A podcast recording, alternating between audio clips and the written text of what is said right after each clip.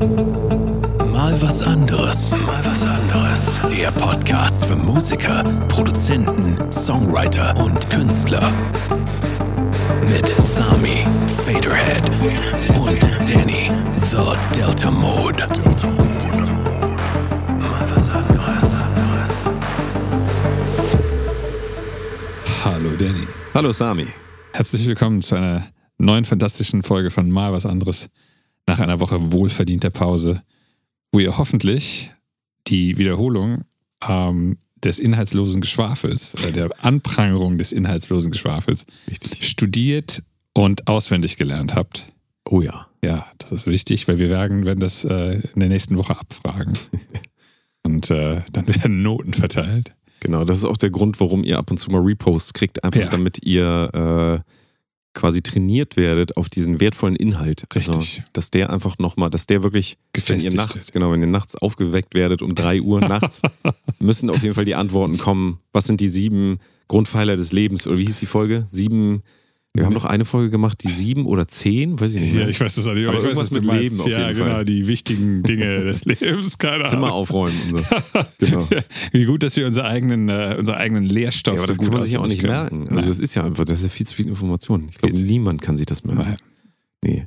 Aber heute äh, resümieren wir so ein bisschen den äh, Auftritt am, wievielten war das? 15.04. 15.04., genau. Genau, richtig. Äh, Im äh, Bahnhof Pauli. Richtig. Den das ich ja noch nie so gesehen habe. Also Ah. ich kenne ja Bahnhof Pauli nur von Comedy-Veranstaltungen. Ah, okay. Und da ist es komplett anders aufgebaut. Also das ist auf jeden Fall ein Club in Hamburg, diejenigen, die nicht aus Hamburg kommen. Der, der ähm, Club war früher eine U-Bahn-Station. Ah, der deswegen war wirklich eine U-Bahn-Station. Das war wirklich eine U-Bahn-Station, Ah, okay, da genau. habe ich mich richtig. gefragt, weil so riesen Ventilatoren auch aufgebaut Richtig. sind, ob die echt sind Die sind echt, nicht. ja, Ach, krass, ja. Und auf der anderen Seite steht halt noch äh, das äh, Haltestellenschild an der Ja. Wand und so. Ja, ja. Ähm, das ist tatsächlich früher eine Ah, ja, okay. Ja, weil für mich war es ganz komisch, als ich reingekommen bin. Ich das wirklich nur kenne von, da, da wird das nämlich nicht, ähm, also die Bühne ist der Länge nach quasi, ne, so Mhm. hinten, so wie man es einfach kennt. Das Ja. ist für mich so ein bisschen wie Marx oder so, aber größer. Und die Comedy-Shows sind anders. Die sind dann, ähm, da wird der Raum nicht der Länge nach bespielt, sondern äh, der Breite Weiter nach. nach, ja. Also ganz anders. Und es ist Ja. ein ganz anderer Club dann. Fand ich faszinierend, als ich da reinkam. Irgendwie so auf einmal ist ein anderer Raum. Ähm, Der Club aber- ist aber auch komplett umgebaut worden. Ach so, ja, dann kommt das auch noch dazu. Das ist vielleicht der, Ja, ja, okay, der Witz der, der ganzen Geschichte. Nee. Die haben Aber- da alle möglichen Sachen rausgerissen und einen neuen Boden reingemacht. Ah, okay. Und diese ganzen Treppen, die da vorher waren, die sind alle weg. Ja, und so, ja. Das ist alles weg. Ja gut, dann ist es kein Wunder. Ja. Aber war ausverkauft, ne? War ausverkauft, ja. um das nochmal zu sagen. Also du hast ja auch dieses Video gepostet von dieser Schlange. ja. Das sah schon krass aus. Also diese, diese Schlange. Ich, äh, Schlange der Leute. ich war erstaunt, dass so viele Leute tatsächlich äh, quasi weit vor Öffnungszeit da waren. Ja, ja. Weil, um, keine Ahnung, wie viele Leute da waren, 200 Leute in der Schlange oder 150 oder so. Mhm. ähm, die quasi ums Eck standen. Ähm, ich dachte immer irgendwie, Menschen kommen viel später zu Konzerten. Weil es, es gab ja auch eine, eine Supportband Ja. und ähm, wenn man, also ich gehe nie, wenn ich nicht die Supportband sehen will, gehe ich nie so früh, dass ich die mitkriege. Ja, ja. Weil ich immer denke, äh, äh, ja. muss ich dann noch länger rumstehen. ich ich versuche dann so auszutüfteln, wann die Hauptband oder die Band, die ich sehen will, wann Ja. die wohl spielen, wenn es nicht irgendwo steht. Und dann äh, komme ich genau dann, plus minus zehn Minuten, komme ich dann an und hoffe, dass ich so schnell wie möglich auch wieder gehen kann. Wir, wir haben ja so ein bisschen diffusen Titel gewählt. Ähm, Ja. Da geht es so irgendwie ums Sein und ums Ja. Werden und ums Haben und alles Mögliche. Genau. Ähm, und ähm, wir sind ein bisschen darauf gekommen, weil ich was gepostet hatte Mhm. nach dem Gig und ähm, mir das auf jeden Fall aufgefallen ist, dass das Feedback der Leute sehr ähm, darauf bezogen war, dass sie sich gefreut haben, das in echt zu erleben. Weißt Mhm. du, was ich meine? Also dieses in echt dabei zu sein im Vergleich zu dem, du siehst immer, du hörst einen Song im, bei Spotify Ja, oder ja. siehst, ach, der hat da was gepostet und so Ja. weiter. Ist immer schön und gut. Aber wenn du dann halt wirklich da bist mit den Leuten, dann ist das das wirkliche Sein mit den Leuten und das wirkliche Äh, Erleben. Bezog sich das auf, auf deinen Gastgesang oder was? Also was mir gegenüber jetzt natürlich Ja, klar, die, ja, die Leute müssen ja dann mir auch ein Kompliment, die Klar, können ja ja. nicht sagen, du, die Faded Show war super. du hast egal. Genau, so. genau. Das gehört, gehört sich dann wahrscheinlich auch so ein bisschen. Ähm, das muss man auch mal rausrechnen. Ähm, also klar, für mich war das natürlich das, genau. Ich habe einen Song gesungen, ähm, Cables in Pain, jetzt draußen, wird Genau. alle anhören. Alle anhören. Ähm, aber äh, diese wirkliche Verbindung, die, die ich tatsächlich dann da gespürt habe, wie gesagt, ich war nur einen Song da, deswegen, also du hast ja ein ganz anderes Bild von der Verbindung mit den Ja. Leuten, aber ähm, das, was ich an Feedback gekriegt habe und so, war einfach, dass die Leute mir gesagt haben, ja, du scheinst das richtig zu fühlen, das, Hm. was du denkst. Und das hat mich dann halt, also das verwundert mich dann natürlich so, weil ich mir überlegt habe, könnte ich das überhaupt anders machen, als Ja. es wirklich zu fühlen? Okay. Also Mhm. natürlich kann ich eine Rolle spielen und so weiter, aber ähm, ich weiß nicht, wie dir das geht und es wäre interessant von dir zu hören. Ähm, aber mir ist da aufgefallen, ich kann, ich kann das gar nicht simulieren. Also ich, ich kann nicht so tun, als wäre ich in dieser Emotion. Ich bin dann in der Emotion, die Ja, ich da okay. verkörpere. Ja. Also das ist so bei mir der Zugang, so ich schalte da einfach äh, quasi auf, du musst das jetzt sein. Also, aber nicht nur du musst es jetzt sein, sondern ich will das auch sein. Ja, ich gebe mich dem quasi voll hin. Okay. Und ähm, da fand ich dann wieder äh, interessant, dass das auch irgendwie, glaube ich, nur live sich so übertragen kann. Also, weil, wenn Leute eine Aufnahme hören von einem Song, Ja. können die sich nie so richtig sicher sein, meint er das jetzt ernst? Also, weil man keinen Kontext hat. Da ist keine Person, weißt du so? Okay. Gerade heute kann es ja auch eine KI sein oder was weiß ich, oder ja, ja. Aber ähm, du singst ja bewusst nicht mit Autotune live Ja, zum Beispiel. Ich ja. habe ja auch nicht mit Autotune gesungen, obwohl ich das äh, oft dann doch immer mal ganz gerne mache. Ähm, aber das äh, stilistische Wahl quasi.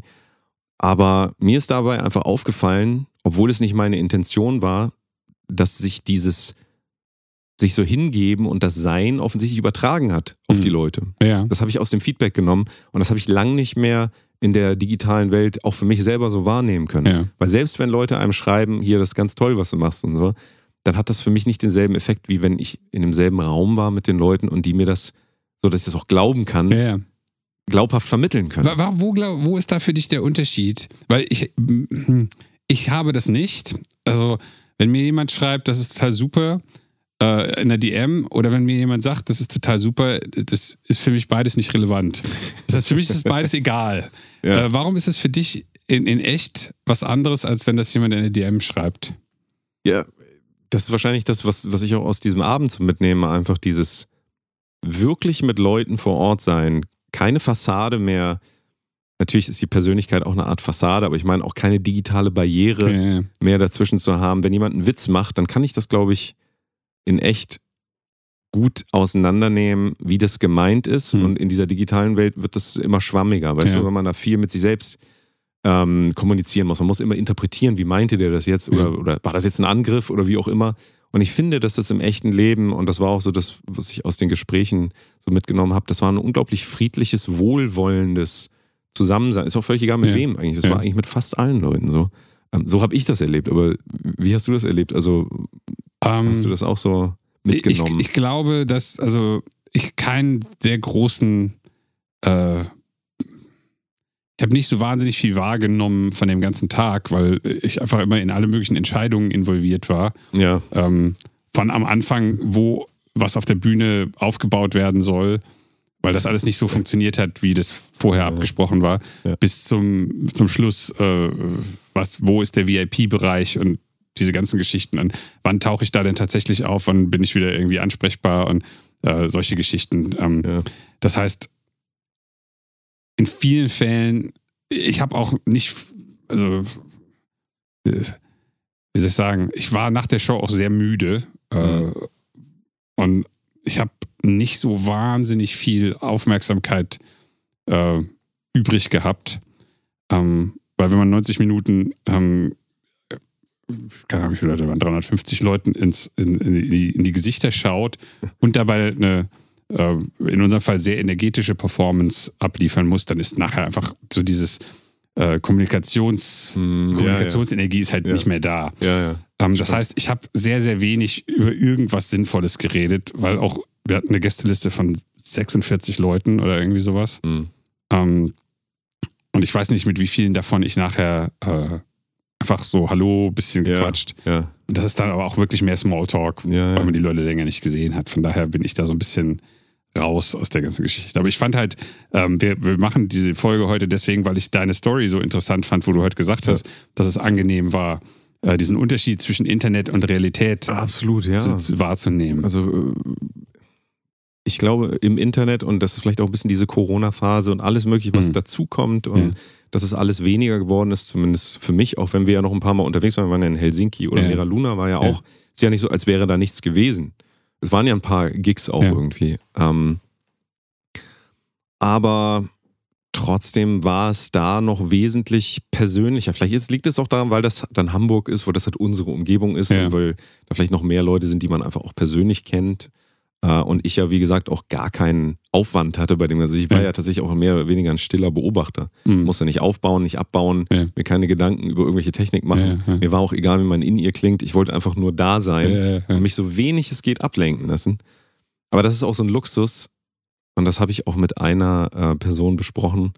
Ähm, das ist so ein Luxus, den hat man eigentlich nicht, wenn man auf einer Bühne steht. Eigentlich ist auf der Bühne stehen eine menschenfeindliche Umgebung, wenn man so will, weil da ist es laut, da ist es hell, da sind tausend Augen auf dir. Ähm, du willst eigentlich alles richtig machen. Also das heißt, es ist ein wahnsinniger Druck auf dir. Du könntest es natürlich auch lassen und dann einfach eine scheiß Show abliefern. Ja, aber das ja. macht ja keiner so. Ja. Ähm, und das ist, glaube ich, Leuten, die nicht, noch nie auf der Bühne gestanden haben oder auch in dem Fall nicht auf der Bühne standen, denen ist das dann wirklich nicht bewusst, dass wir das ja halt komplett anders erleben. Haben wir ja auch schon mal in der Folge gesagt, aber weiterhin, sobald du dir so Ohrenstöpsel ähm, oder ihr könnt ja mal einen Test machen, haltet euch mal beide äh, Finger in die Ohren und singt dann mal allein oder redet mal mit Leuten. Das ist ganz komisch, das muss man erstmal lernen. Und das ist das, was Ja, in ja. ihr dann mit dem Ja. Gehör macht. Auf einmal bist du so auf dich zurückgeworfen und hörst immer alles total dumpf und denkst so, irgendwas stimmt hier nicht. Ne? Und ähm, so gehst du dann ja auch auf eine Bühne. Also du bist eigentlich in so einer eigenen Welt gefangen. Und die Leute beobachten dich dabei, wie du in so einer eigenen Welt gerade bist.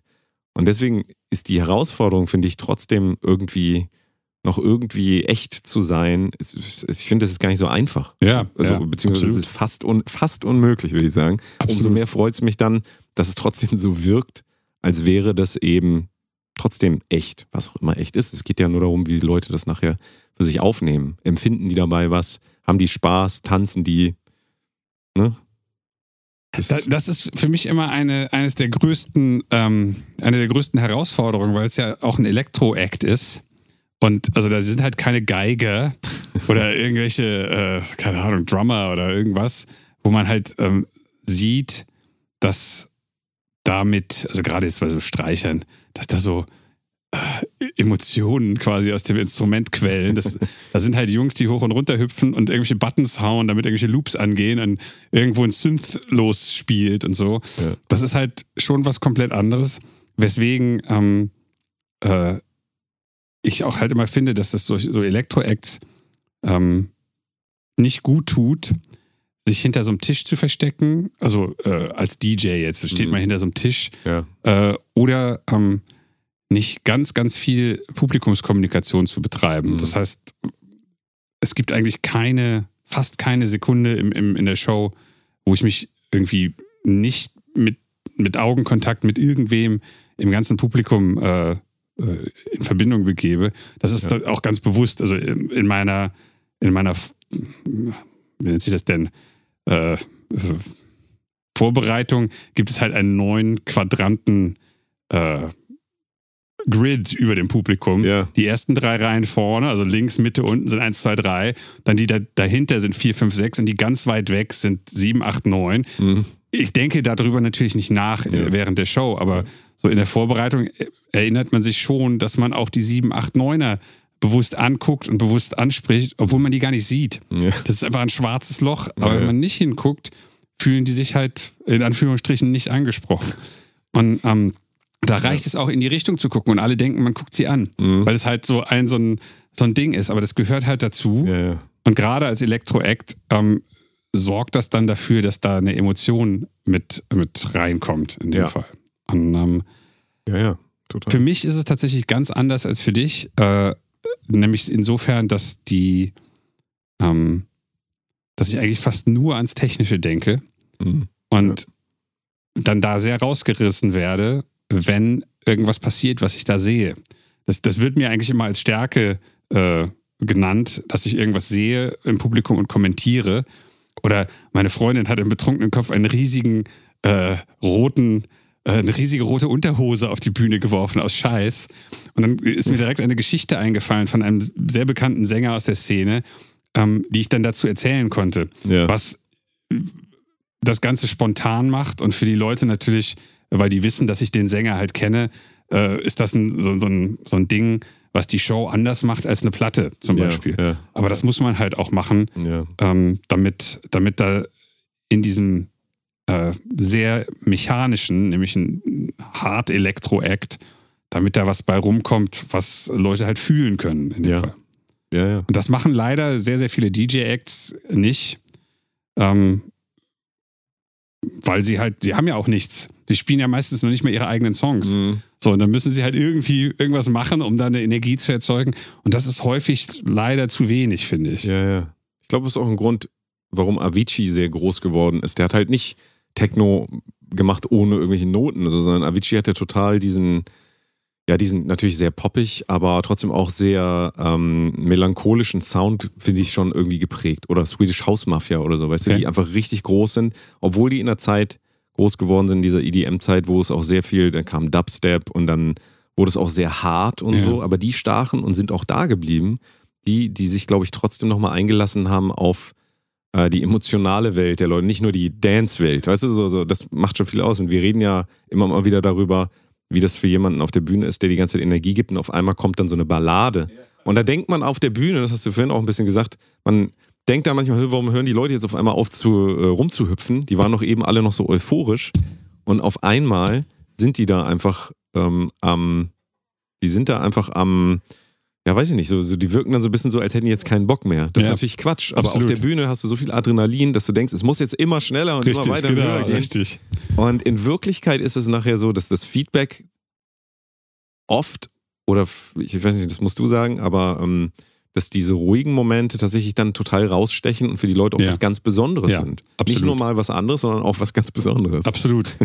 Ich habe dir vorher, bevor wir angefangen haben aufzunehmen, habe ich, äh, hab ich zu, zu Danny gesagt, ich kann mir das überhaupt gar nicht vorstellen, ähm, äh, so ein bestuhltes Konzert zu spielen, wo Leute sitzen In der Leishalle. irgendwo und einen Ja. die ganze Zeit so angucken. Wenn, wenn alles gut läuft, gucken sie einen an und dann ist das Lied fertig und dann applaudieren sie höflich. Mhm. Und wenn es schlecht läuft, dann siehst du die Hälfte scrollen so im Telefon rum und klatschen dann so Slow Clap. Ja.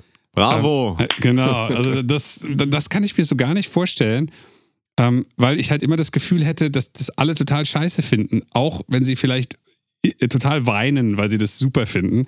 Weil, was Danny gesagt hat, total richtig ist, dass man immer denkt, ah, jetzt haben, sind die Leute eben wild hoch und runter gehüpft und jetzt stehen sie da und gucken nur mit so Augen. Mhm. Ja, ja. Das ist irgendwie äh, wirklich ein komisches Gefühl meistens. Aber wenn man 90 Minuten ohne die Pausen spielt, dann ist das auch ein, eine Strafe fürs Publikum. ja. Das, auch für sich selbst. ja, klar. Das ja Äh, Wobei das ginge noch, wenn man es wieder aus meiner Sicht sieht, dass man im Prinzip äh, Handwerk macht. Mhm. So, dann ist es halt 90 Minuten äh, Cardio-Handwerk.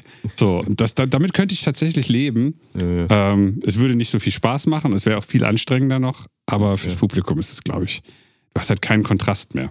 Nee, das stimmt, ja. ja. Aber so, also, ich fand halt für mich trotzdem diese Erkenntnis interessant, dass auf der einen Seite, ähm, ich nehme jetzt mal Singen, weil Ja. Singen auch nochmal was anderes ist als DJen oder so. Ja. Wenn du singst und du bist nicht da, dann, also, und zwar mental, das heißt, du denkst gerade irgendwie an, ach, ich muss morgen Steuererklärung machen. Dann glaube ich, überträgt sich da was anderes und das ist im Musical, glaube ich, nicht so. Deswegen wirkt auch Musical immer so gestelzt, Ja. weißt du, und dass man immer so sagt, so Musical, also ist, nicht alle Leute mögen Musical. Ich habe immer so den Eindruck, mag dass kein das, Musical. Nee, so, und das- mir ist das auch immer viel zu künstlich. Ich mag diese Technik dabei, Ja. aber ich bewundere es dann für die Technik. Ja. Weißt du, dass die hohe Noten lange singen oder Oper zum Beispiel ist auch für mich ich ein rein technisches Genre. Ja, genau. Ich fühle da gar nichts, aber Ja. ich finde es beeindruckend, wie die das hinkriegen, so einen, so einen hohen Ton, so. so. Das finde ich wirklich beeindruckend. Das ist eine Und Strafe. ich, ich äh, übe das auch immer für mich, weil ich das einfach mich beeindruckt, was die menschliche Stimme kann. Ja. Aber am Ende sind diese Genres, also es berührt mich einfach nicht. Nee, genau. Es, erfüllt mich auch nicht. Also gerade Oper, da muss ich sogar ausmachen. Das tut meinen, meinen, meinen Nerven Ja, weh. ja. wirklich. Na gut, es ist natürlich eine kulturelle Sache, klar, aber ähm, und bestimmt kommt das auch daher, weil man einfach den Zugang zur Musik gelernt hat mit bestimmten Gesangsstilen oder Ja. weißt du so, es gibt Leute, die mögen Screaming Vocals nicht. Ja, ja. Äh, und dann gibt es Leute, die finden nur, die wollen nur Screaming Vocals hören. Gibt ja dieses nocleansinging.com oder so, wo dann Bands aufgeführt sind, wo es auf keinen Fall Clean Singing, Okay. also nicht ver verzerrt quasi. Ähm, und ähm, Tatsächlich ist es so, wenn du mir die Wahl gibst, zwölf Stunden Death Metal mh. oder zwölf Stunden Oper. Nee, oder Ach so. zwölf Stunden Death Metal oder eine Stunde Oper, dann würde ich sofort zwölf Stunden Death Metal wählen, ja. weil ich den Gesang viel besser ertragen kann Ja, ja, als, äh, ja. als Oper. Ich weiß Ja. nicht, woran das liegt. Keine Ahnung. Ja, ich, aber auch da, du weißt ja auch bei diesen Screaming Vocals, das, du musst das irgendwie sein. Du kannst dich dem, klar, du kannst technisch das alles verbessern Ja, und so, ja. aber ich glaube, die Leute, die einen wirklich berühren, auch Screamer, keine Ahnung, für mich ist Corey Taylor zum Beispiel einer, der ähm, extrem äh, emotionale Screams hat. Aber natürlich gibt es auch Leute, die sagen, oh, was soll das, mach mir das aus, mir viel zu laut oder keine Ahnung. Für die Leute, die von Slipknot. Slipknot, der, genau, der Sänger. Slipknot, Stone Sour. Ähm, also, das ist, ist für mich eine eigene, was? Schleifknoten. Schleifknoten, genau, meine Slipknot-Coverband, die ich mal hatte, die gibt's leider nicht. Habe ich jetzt am Wochenende auch erst erfahren, dass du. Genau, ja, Schleifknoten. Da gibt Schleif- sogar noch so ein Plakat, äh, wo wir im Jugendzentrum Oststeinbeck gespielt haben als Schleifknoten. Und auch auf dem Open Air, Hängt das glaub noch in Oststeinbeck, das Plakat? Nee, oder? aber irgendjemand hatte das noch. Kann ich hier mal fotografieren und hochladen. Äh, ähm, ja, aber ich finde das auch jetzt wieder aus einer Sängerperspektive, und da wäre interessant, wie du es siehst, aber ähm, ich finde, dass die Gesangspassagen, die einem wirklich gut gelungen sind im Leben, ja, sagen wir mal, du hast bestimmt so ein paar Passagen, wo du eher sagst, da, das sind so meine Money Notes. Also man Okay. redet ja immer von den Money Notes, aber es kommt immer ein bisschen drauf an, was für ein Sänger man habe ist. ich leider nicht. Aber, nicht. aber du, du, hast Nee. auch mal gesagt, äh, du hast Vocals aufgenommen, hast gesagt, oh krass, das ist gar nicht getuned und das äh, klingt Ah, aber ja, richtig ja, gut. gut. Das Ja. wäre für mich auch ein Indiz dafür, dass man nah an der Emotion ist, die man einfach vermitteln wollte und dass die sich Ist überträgt. lustig und das ist bei mir eine reine Technikgeschichte. Nämlich als ich angefangen habe, wegen meiner Stimmproblematik äh, äh, bestimmte Vocal Coaching Stunden zu nehmen, wo ich nur äh, Entspannungstechnik singen geübt habe. Ja. Danach konnte ich auf einmal in Tune singen. Oh. Das ist eine Sache, die ist mir vorher komplett abgegangen. Ich Ja. hatte immer ein Viertel, Achtel, Sechzehntel Ton daneben. Immer. Mhm. Ich musste immer alles ein ganz kleines bisschen tunen. Mhm. Und se- seit ich das gemacht habe, also seit ich quasi Technik auf eine andere Ja. Art und Weise gelernt habe, ging das. Hm. Ganz faszinierend irgendwie. Also ich, ich bin da vielleicht irgendwie anders als du in der Hinsicht. Und Ja, aber vielleicht nehmen wir es auch einfach nur unterschiedlich wahr. Das kann ja auch sein. Also vielleicht, ähm, ich merke ich meine, halt, wir haben natürlich auch komplett unterschiedliche Gesangsstile. Das muss man ja, auch, auch sagen. Absolut, ja. Deswegen wäre es nochmal interessant, vielleicht auch jemanden zu fragen, der das vielleicht auch so sieht wie ich und dann nochmal jemanden, der Ja. so sieht wie du. Ja, Ja. ja. Zum Beispiel so jemanden, der ein äh, exzellenter Screamer ist. Vielleicht müssen wir mal so jemanden einladen. Einfach mal fragen, wie erlebst du das, wenn du da screamst? Bist du dann vielleicht eine andere Persönlichkeit? Ähm, ich finde schon, dass es eine Persönlichkeitserweiterung ist. Du machst ja auch Screams. Ähm. Ich finde, das ist eine, ist eine Extremisierung eines bestimmten Persönlichkeitsbereiches, den man aber sonst so Nee, Moment, an der Kasse nicht. An der Kasse es gibt ja verschiedene, ähm, verschiedene äh, wie heißt das denn? Kontexte. Mhm. Ähm, tatsächlich hast du recht, meistens dann, wenn ich Demos singe. Ja. Und häufig sind die Demo-Vocals tatsächlich auch irgendwie cooler als die, als die fertigen Vocals nachher. Ah, ja. Das Aber ist- auf der ist Bühne ist ja. es für mich wirklich reines äh, Schreinerhandwerk. So, jetzt muss ich das machen und da Mhm. wir erst bei Minute 23 sind Mhm. und dieser Song quasi jetzt dreieinhalb Minuten gescreame ist, muss ich gucken, dass mein Kiefer tief hängt und ich beim, äh, wie heißt es denn, beim Singen das äh, Diaphragm, wie heißt es denn, das, das Zwerchfell nach mhm. innen langsam bewege, Ja. ähm, damit da nicht, so- auch nicht so viel Druck ist, aber die, die Luft lange fließt. Ja. Und dann kann ich nämlich auch bei Minute 90 bei Destroy Improve Rebuild immer noch äh, kernig zubeißen oder sowas. Also das, das geht dann. Ja. Und ähm, beim Demo aufnehmen ist es komplett anders. Da denke ich über, über gar nichts nach in der Hinsicht tatsächlich. Ja, aber das, das ist ein bisschen, finde ich das. Also beim Demo aufnehmen denkst du viel weniger, viel weniger darüber nach, etwas sein zu wollen. Ja, ja. Dann bist du es halt. Richtig, Eher. Also du, richtig. Du, du bist wirklich eins mit deiner Stimme. Ich glaube, das ist auch was, was man schwierig erklären kann Leuten, die gar nichts mit der eigenen Stimme machen. Ja. Weil die Stimme ist wirklich so ein, ein Tor zur Selbstfindung. Also kann es sein, muss es nicht sein. Ja. Aber ähm, die Stimme kann einem zum Beispiel ja auch spiegeln, dass man ganz viele Persönlichkeiten äh, haben kann innerhalb vom äh, einer Sekunde, nämlich wenn du dann auf einmal ganz hoch sprichst, bist du jemand ganz anderes für die, für die Leute. Denn ihr redet eigentlich mich- privat immer so hoch. Es ist so, ja. Nur für den Podcast macht er so eine, so eine Sprecherstimme. Was ist das Gegenteil von Helium? Was nimmt man dann? Gibt doch, Keine gibt doch diese Heliumstimme und dann Ja, gibt ja, es genau. dieses. es gibt eine andere. Darf, darf man Sticko, Stickstoff einatmen? Keine Ahnung, bestimmt ne? nicht. Nee, das ist doch das, wo man immer so sofort stirbt dann. so. Also nicht nachmachen. Keine. Ahnung. Nee, CO2 ist, ist nicht Stickstoff, das ist Kohlenstoff. Kohlenmonoxid. oder- Äh, Ja. ja, also Wir haben keine verlassen chemi- mal wieder- chemischen. genau, wir verlassen wieder unsere. Wir haben ja auch über Mathematik, wir haben auch ein kleines Mathematik-Feedback bekommen. Haben wir? Ja, ja. Oh. Ähm, aber das müsste ich jetzt, das müsste ich jetzt raussuchen und vorlesen im Detail. Aber auf jeden Fall, ähm, das mit meinem unendlich minus unendlich, das war gar nicht verkehrt. Also, ah, okay. Aber Okay. naja, also auf jeden Fall werden wir auch beobachtet von äh, Mathematik-Profis. Deswegen Ah. sollten wir genau aufpassen, was wir sagen. Auch bestimmt, wir haben bestimmt auch ein paar Chemie-Profis unter uns. Ich glaube, wir machen das jetzt absichtlich so, dass wir in jeder Folge eine naturwissenschaftliche Sache total vergeigen, Ja. Äh, wird, um diese. Profis zu amüsieren. Dann haben die auch was, worüber sie sich freuen können. Ja, müssen ja. nicht immer unser. Ja, also nee, wenn, wenn, ihr, wenn ja. ihr merkt, wir reden hier absoluten Müll, korrigiert uns da gerne. Wir sind Ja, da sehr froh drüber, weil dann müssen wir es selber nicht äh, machen quasi. Genau. Also dann, wir wir lernen ja gerne dazu. Deswegen. Ähm, aber die Stimme, ja, also das nehme ich wieder so ein bisschen mit. Ähm, wenn ich mich da hinstelle und sage, ich muss diese Note jetzt treffen, dann wird die auf jeden Fall wesentlich schlechter, als wenn ich darüber Ja. nicht nachdenke. Ja, ja. Aber das heißt natürlich auch wieder, wenn ich das, wenn ich jetzt Angst davor habe, habe ich mich, glaube ich, auch nicht gut vorbereitet. Das, also so, so wirkt das so ein bisschen zusammen. Das ist das Schöne wieder an der Stimme. Die Stimme wird dir einfach auch mitteilen, wie es dir geht körperlich. Also wenn du total fertig bist, kannst du auch nicht, kannst du nicht richtig singen. Also jedenfalls extreme Sachen. Lustigerweise, das ha haben sowohl meine Logopädin als auch die Gesangstrainerin oder die Stimmtrainerin ähm, haben das beide gesagt. Die Log- Logopädin Ja. hat gesagt, eigentlich muss man seine Stimme nicht aufwärmen. Das Ah. ist physiologisch nicht nötig. Ah. Und die äh, Gesangstrainerin hat dann gesagt, die Logopäden sagen immer, man muss die Stimme nicht aufwärmen. Aber mental ist das total wertvoll, Ja. weil man eine bessere Verbindung zu dem kriegt, was man eigentlich ist und was man ausdrücken will. Ja. Und ähm, ich habe das wirklich nicht, ge äh, also ich habe früher immer gesagt, oh, gestern gesoffen, äh, Stimme klingt so, zwei Runden Zen of Screaming oder manchmal sogar vier, Mhm. wenn es nötig ist, und dann kann ich singen. Ja. Ähm, äh, das war, kennst du ja selbst. Ja, ja. Und Auf Ja. einmal ist das alles total okay und dann kann Mhm. man seine 60 bis 90 Minuten Show machen und Ja. Ja. am nächsten Tag ist es sogar besser. Aber scheinbar hat das keinen, ähm, Ah. keinen muskulären Grund, sondern einen rein mental nervlichen Verbindungsgrund, Ja. dass man seine, seine Muskulatur vielleicht entspannt oder sowas, aber ja. rein auf, auf geistiger Ebene. Ah, was natürlich auch ein bisschen wieder dafür spricht, dass man das wirklich sein muss. Ja, also, ja. Ne? Ja. Du musst es sein- mit, mit, mit Haut und Haaren. Mit Haut und. Haaren, oh je. Oh je, oh je. Das ist so ein Helene Fischer-Ding wieder. Mit Haut und Mit Haaren. Haut und Haaren, oh. Oh je, Mini. Nee, Andrea Berg ist das doch eher, oder? Du, Helene Fischer würde Ich, nicht bin, Haut ich kenne die, die Un Unterschiede nicht. Achso. Außer dass Helene Fischer jünger ist. Ja, und ich glaube auch erfolgreicher. Ja, aber das Aber- tut sich jetzt nicht so viel. Andrea Berg ist schon sehr erfolgreich gewesen.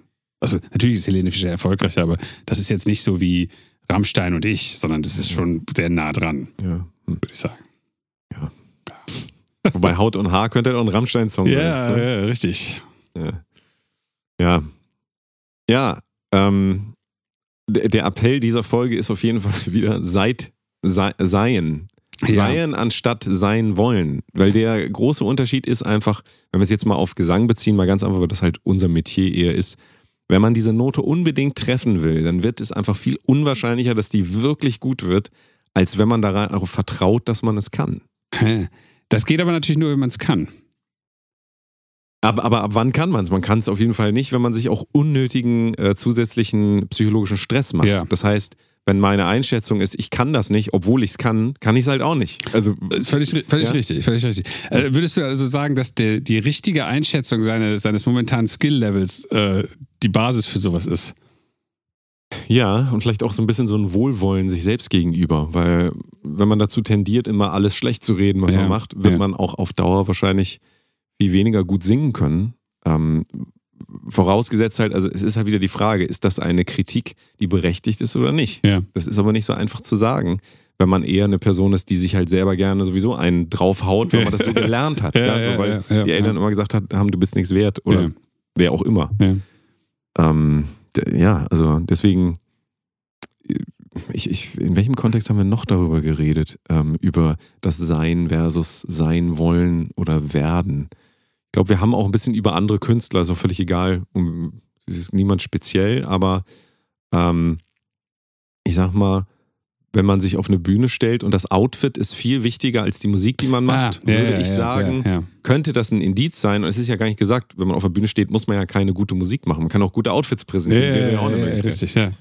Aber wenn eigentlich das Ziel ist, dass man sich emotional verbinden will mit Menschen über die Musik, aber denkt eigentlich nur über das Outfit nach, dann ist man noch sehr in dem Modus, also, und da rede ich jetzt übertrieben, dass man sich über sein Outfit Gedanken macht, ist nicht verwerflich oder so, überhaupt nicht. Aber wenn das sagen wir mal 99 Prozent der Energie einnimmt, dann ist man auch sehr damit beschäftigt, halt, wie wirke ich denn versus wie bin ich denn überhaupt? Ja, Weil die Leute, die vor der Bühne stehen, merken, das ist jetzt wieder so ein Binsenmeister, aber die merken auch, wenn du dich verkleidest. Ja, absolut. Absolut. Ja? Also, ähm, und ich glaube, dass es auch das wieder ist, womit Menschen sich am liebsten verbinden, nämlich einer, da kommen wir wieder an unseren Lieblingsbegriff Authentizität, ja, eine ja, Echtheit. Ja, Aber eine Echtheit kann es meiner Meinung nach sowieso nur im echten Leben geben.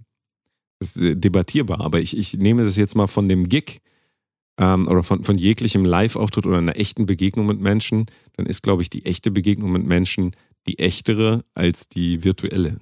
Das ist Absolut. Auch Binsenweisheit, aber vielleicht kann man nochmal darauf hinweisen. Äh, interessant ist, dass du das mit dem äh, Outfit ansprachst, ähm, weil die Supportband hatte relativ koordinierte Outfits und bei denen gab es aber das, äh, die, die, die Kombination von äh, gestyltem Outfit, aber die konnten halt auch spielen.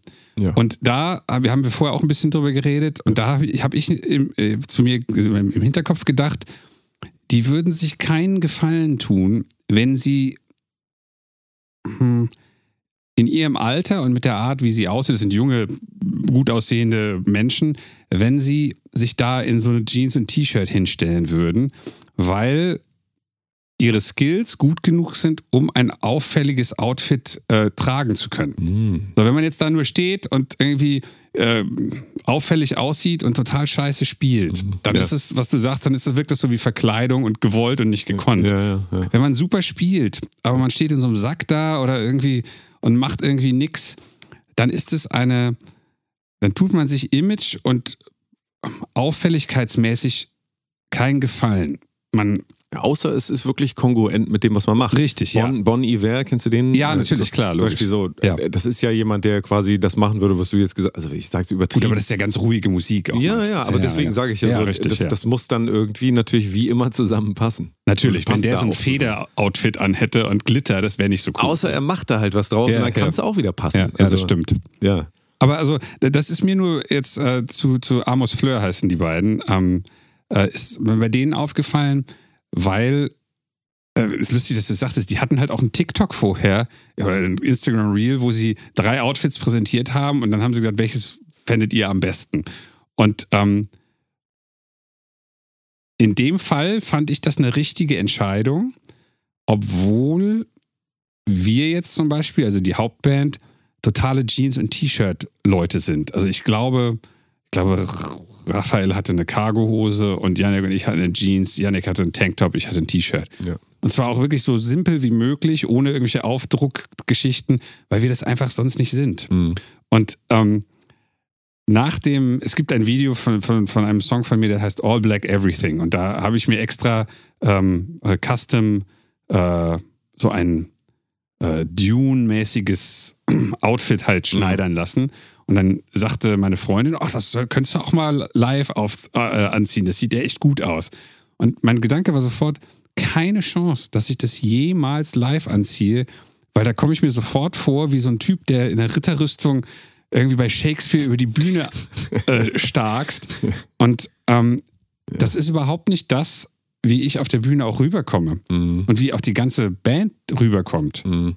So, und ich meine, wir haben hier letztes Mal den, den, den Achtseiter Witz gemacht. Oder als, als, entweder als du gegangen bist oder gekommen bist, habe ich auch irgendwas mit Achtseitern gesagt. Weil, Achtseiter Gitarren, genau, ja. Genau. Also ich übersetze es für die normalen. Ach so, Menschen, genau, die, sorry, sorry. Ja. Man weiß ja immer gar nicht, es könnte ja auch, wenn du Achtseiter oder Seven String, wenn du das eingibst bei Ebay, kommen immer so Schlipper. Ach, Schlipper, wirklich? ja, also Seven String oder Eight String, auch so acht, acht String Tangas. Ach nein. Ja, deswegen wollte ich es okay, nochmal sagen. Nein, nein, acht, Also- acht, ja, äh, sorry.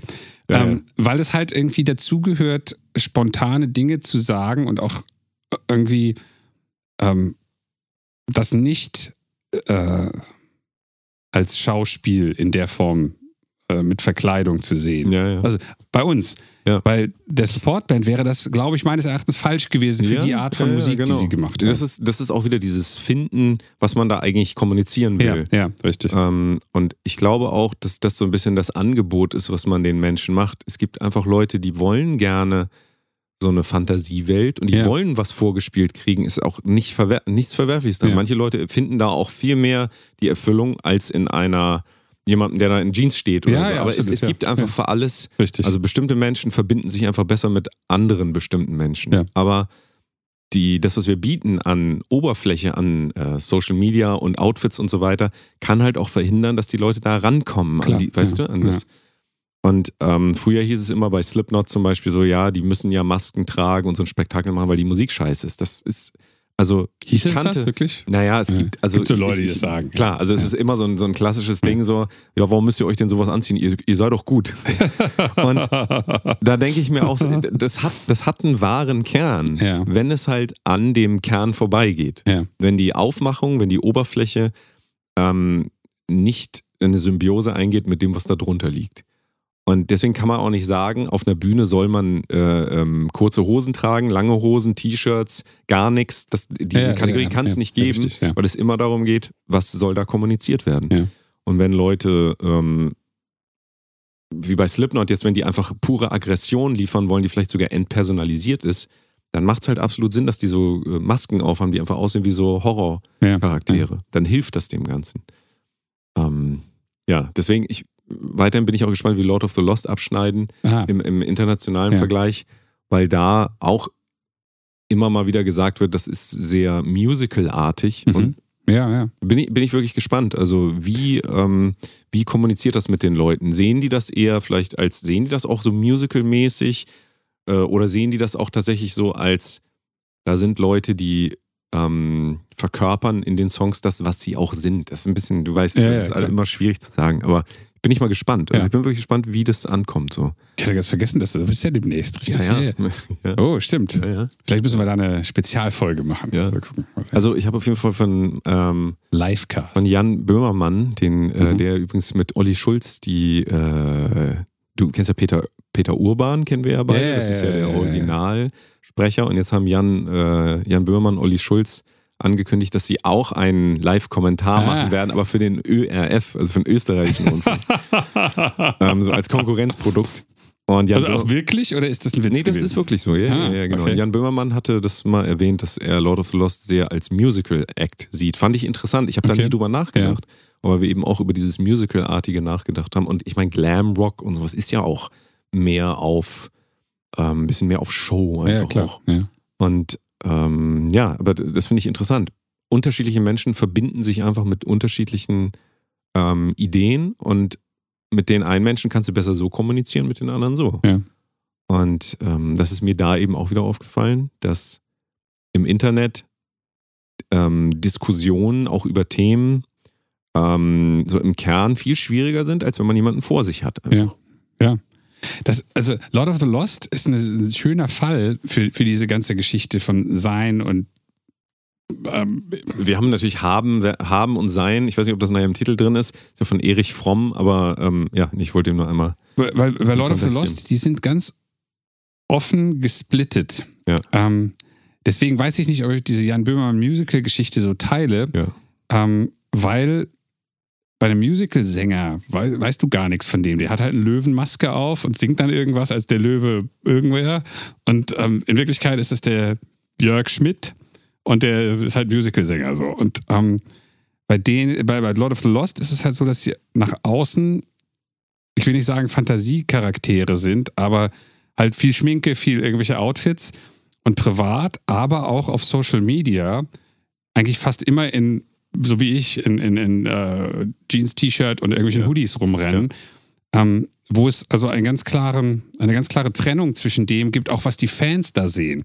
Nämlich da gibt es Songs mit äh, Themen, was weiß ich, ob man jetzt diese Judas-Platte nimmt, die äh, Judas, die in, in so, ein- so ein Konzeptalbum ist, oder irgendwelche anderen Songs. Mhm. Ähm, und dann gibt es halt das, was quasi als, ähm, als dahinterstehende, also nicht hinter der Story, sondern äh, als Personen, die dahinter stehen, äh, klar auch kommuniziert wird. Und es gibt eine, einen sehr starken optischen, also sehr starke optische Trennung, was halt beim Musical anders ist, weil Ja. man die Darsteller gar nicht wahrnimmt. Ja, ja, Da stimmt. ist die Story und dann ist das Bühnenbild und das ist, dann war es das. Und die Musik halt in dem Fall. Ähm, das ist aber bei, glaube ich, den meisten Musikern nicht so. Und zwar nur deswegen, weil die Musiker es nicht zulassen. Also da gibt es dann sehr häufig den, den was weiß ich, den Dark Rocker.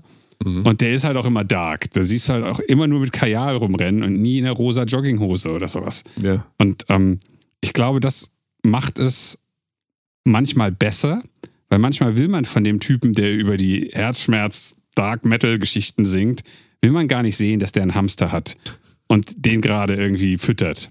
Das, das killt manchmal die Kunst.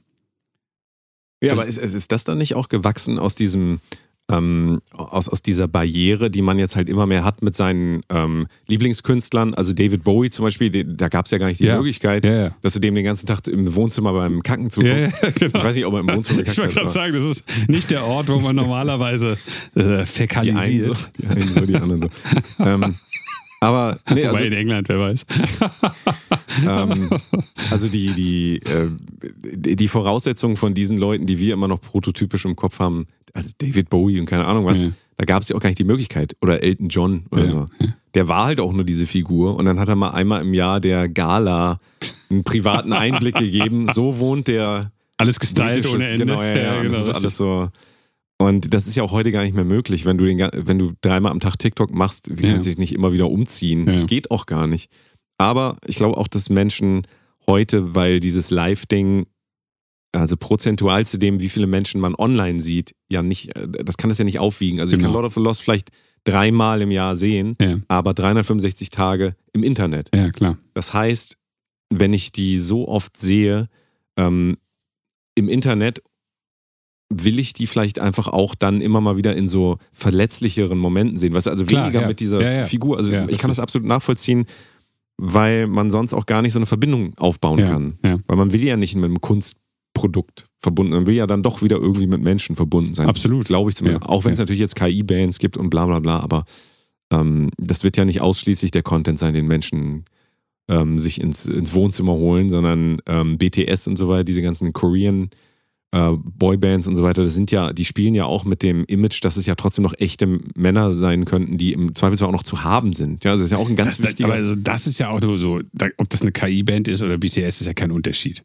Ja, aber wenn du, wenn du dich zu Hause filmst und so und dann auch, also das ist ja noch nicht so einfach nachbaubar. Das Ja. heißt, ich glaube schon, dass das schon immer auch so bei Boybands waren, auch bei NSYNC und so weiter, dass die ja halt auch noch immer noch Privatpersonen sind und wirklich dann auch noch spielen können mit diesem so, naja, vielleicht trifft man sich ja noch mal in echt, vielleicht könnte Ja, das, ja, ja, vielleicht ja. könnte es noch mal was werden zwischen uns. Also das ist ein, eine Möglichkeit, weißt du, aber wenn das immer nur Bühnenfiguren sind, dann ist diese Distanz ja noch größer. Ja, und klar, dann denkt man sich vielleicht viel eher so, was soll ich damit? Das ist, ähm, das ist mir zu unecht. Also weißt du, was ich meine? Die, Ja, ja. Dieses, gerade weil man als Künstler dann auch 365 Tage im Jahr sowieso da sein kann, ist es, glaube ich, auch notwendig, fast schon, dass man sich dann auch zeigt, unge, ungeschminkt, ja, oder ungeschönt. ja. Also, und das hat halt einfach so auch Einzug gehalten in unsere Kultur. Also, selbst Shaquille O'Neal oder weißt du, so diese Leute, die vielleicht, kennst du Shaquille O'Neal? Klar kenne ich den, aber ich frage jetzt wieder. Ja, der ist ja Dubstep-DJ. ist er? Der ist so gut. Shaquille O'Neal, der hat so einen Signature-Move, den kann ich jetzt nicht. Der macht immer so mit den Armen und dann machen alles. Er Der passt doch auf keine Bühne, so groß wie er ist. Ja, Ja, cool. Cool. Wusste ich Shaquille gar O'Neal nicht. ist ein richtig guter Der Typ ist auch vor allen. Dingen irgendwie 50. Ja, ja, ja, Ja. Aber der macht halt harten Dubstep einfach. Der macht einfach das, was ihm gefällt. Das ist so ja, gut.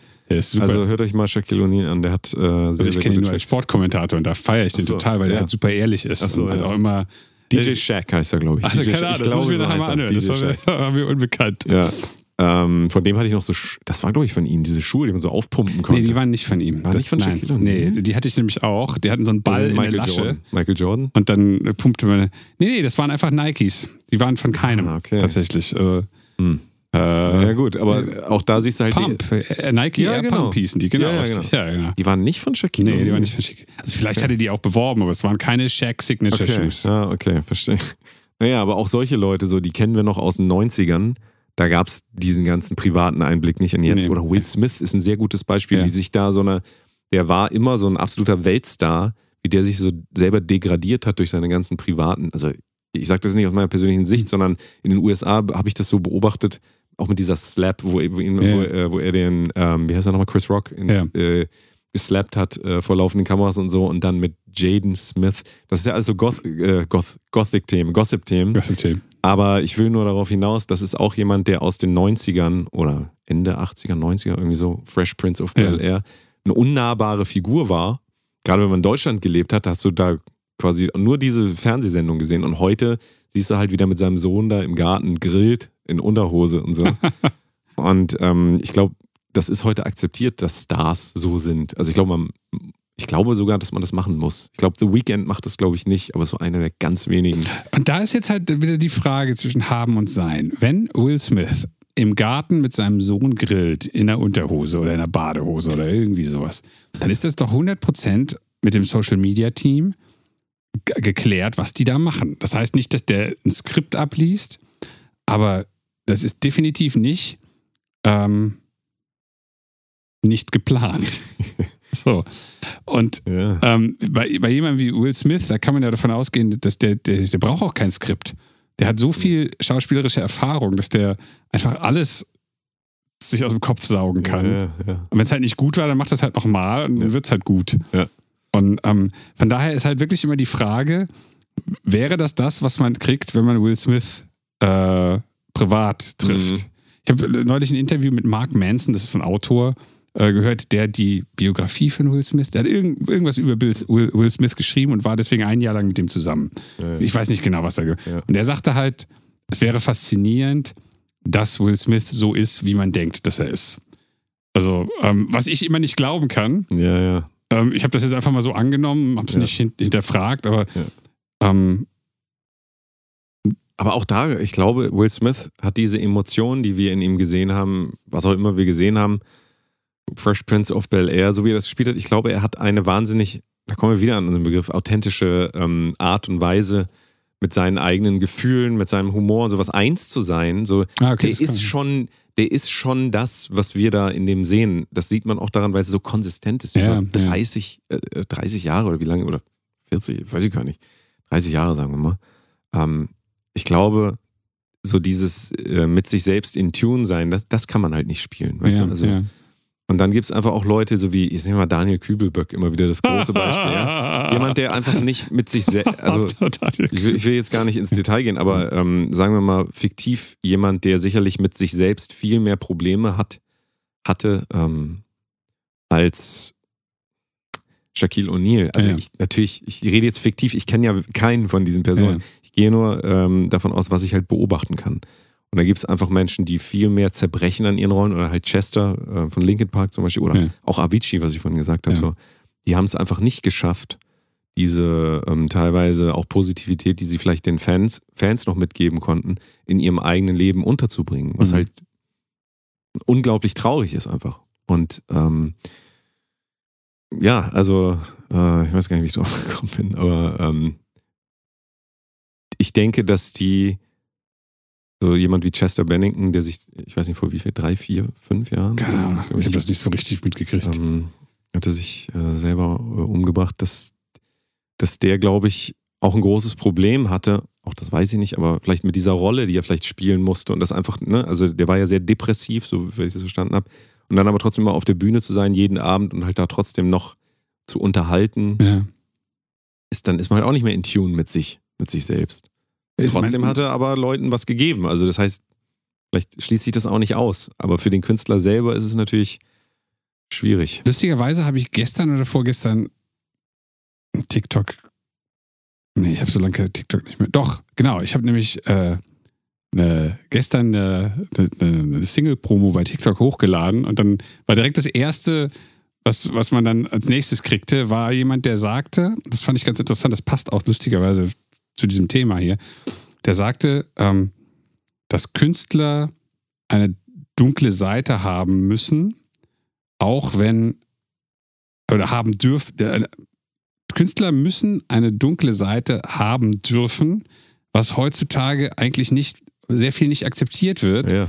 weil halt gesagt wird, der, der verhält sich wie ein Arschloch, der ist nicht nett, der äh, schreibt keine Autogramme, was auch immer. Mhm. Der ist, der, der macht irgendwie Songs über irgendein Thema, was man jetzt nicht mehr akzeptabel äh, machen darf, in Anführungsstrichen. Ähm, aber diese, diese, ich weiß gar nicht, wer das war, so ein älterer Typ. Mhm. Der sagt halt, Künstler müssen eine dun- dunkle Seite haben und sie müssen auch Mist produzieren können, um in der Lage, sei, äh, Lage zu sein, eine wichtige emotionale Sache im Laufe ihrer Karriere zu äh, präsentieren. Ja. Ansonsten landet, endet man halt bei Sesamstraßenmusik. Ist ja so. Das Leben besteht ja halt auch aus sehr, sehr dunklen Momenten. Ja, ja, und ähm, irgendwer muss das halt auch in irgendeiner Form kommunizieren. Und wenn man das nicht hat, dann kannst du halt keine, keine Songs drüber schreiben oder keine Filme machen. Oder Ja, irgendwas. wa- was mich auch wieder dahin bringt, eigentlich geht es dann doch immer irgendwie ums Menschsein. Also bei das, was wir tatsächlich als dunkle, was ich absurd finde, dunkle Seite ist ganz Ja. viel Menschsein. Ja, Ist. Tod, ist Krankheit, ist ähm, Verzweiflung und, und Depression. Also ist alles klassische, nicht KI-Themen, weil die KI stirbt nicht, wird Ja. nicht krank. Also weißt du, was ich meine? Aber der Mensch kann das halt durchleben und kann deswegen das auch teilen und daraus wieder auch was machen. Ja. Ähm, in Akzeptanz dessen, dass es halt auch so ist, wie es ist. Also es ist halt ein Teil des Lebens. Ähm, alles Dunkle, was wir erfahren, das ist halt da.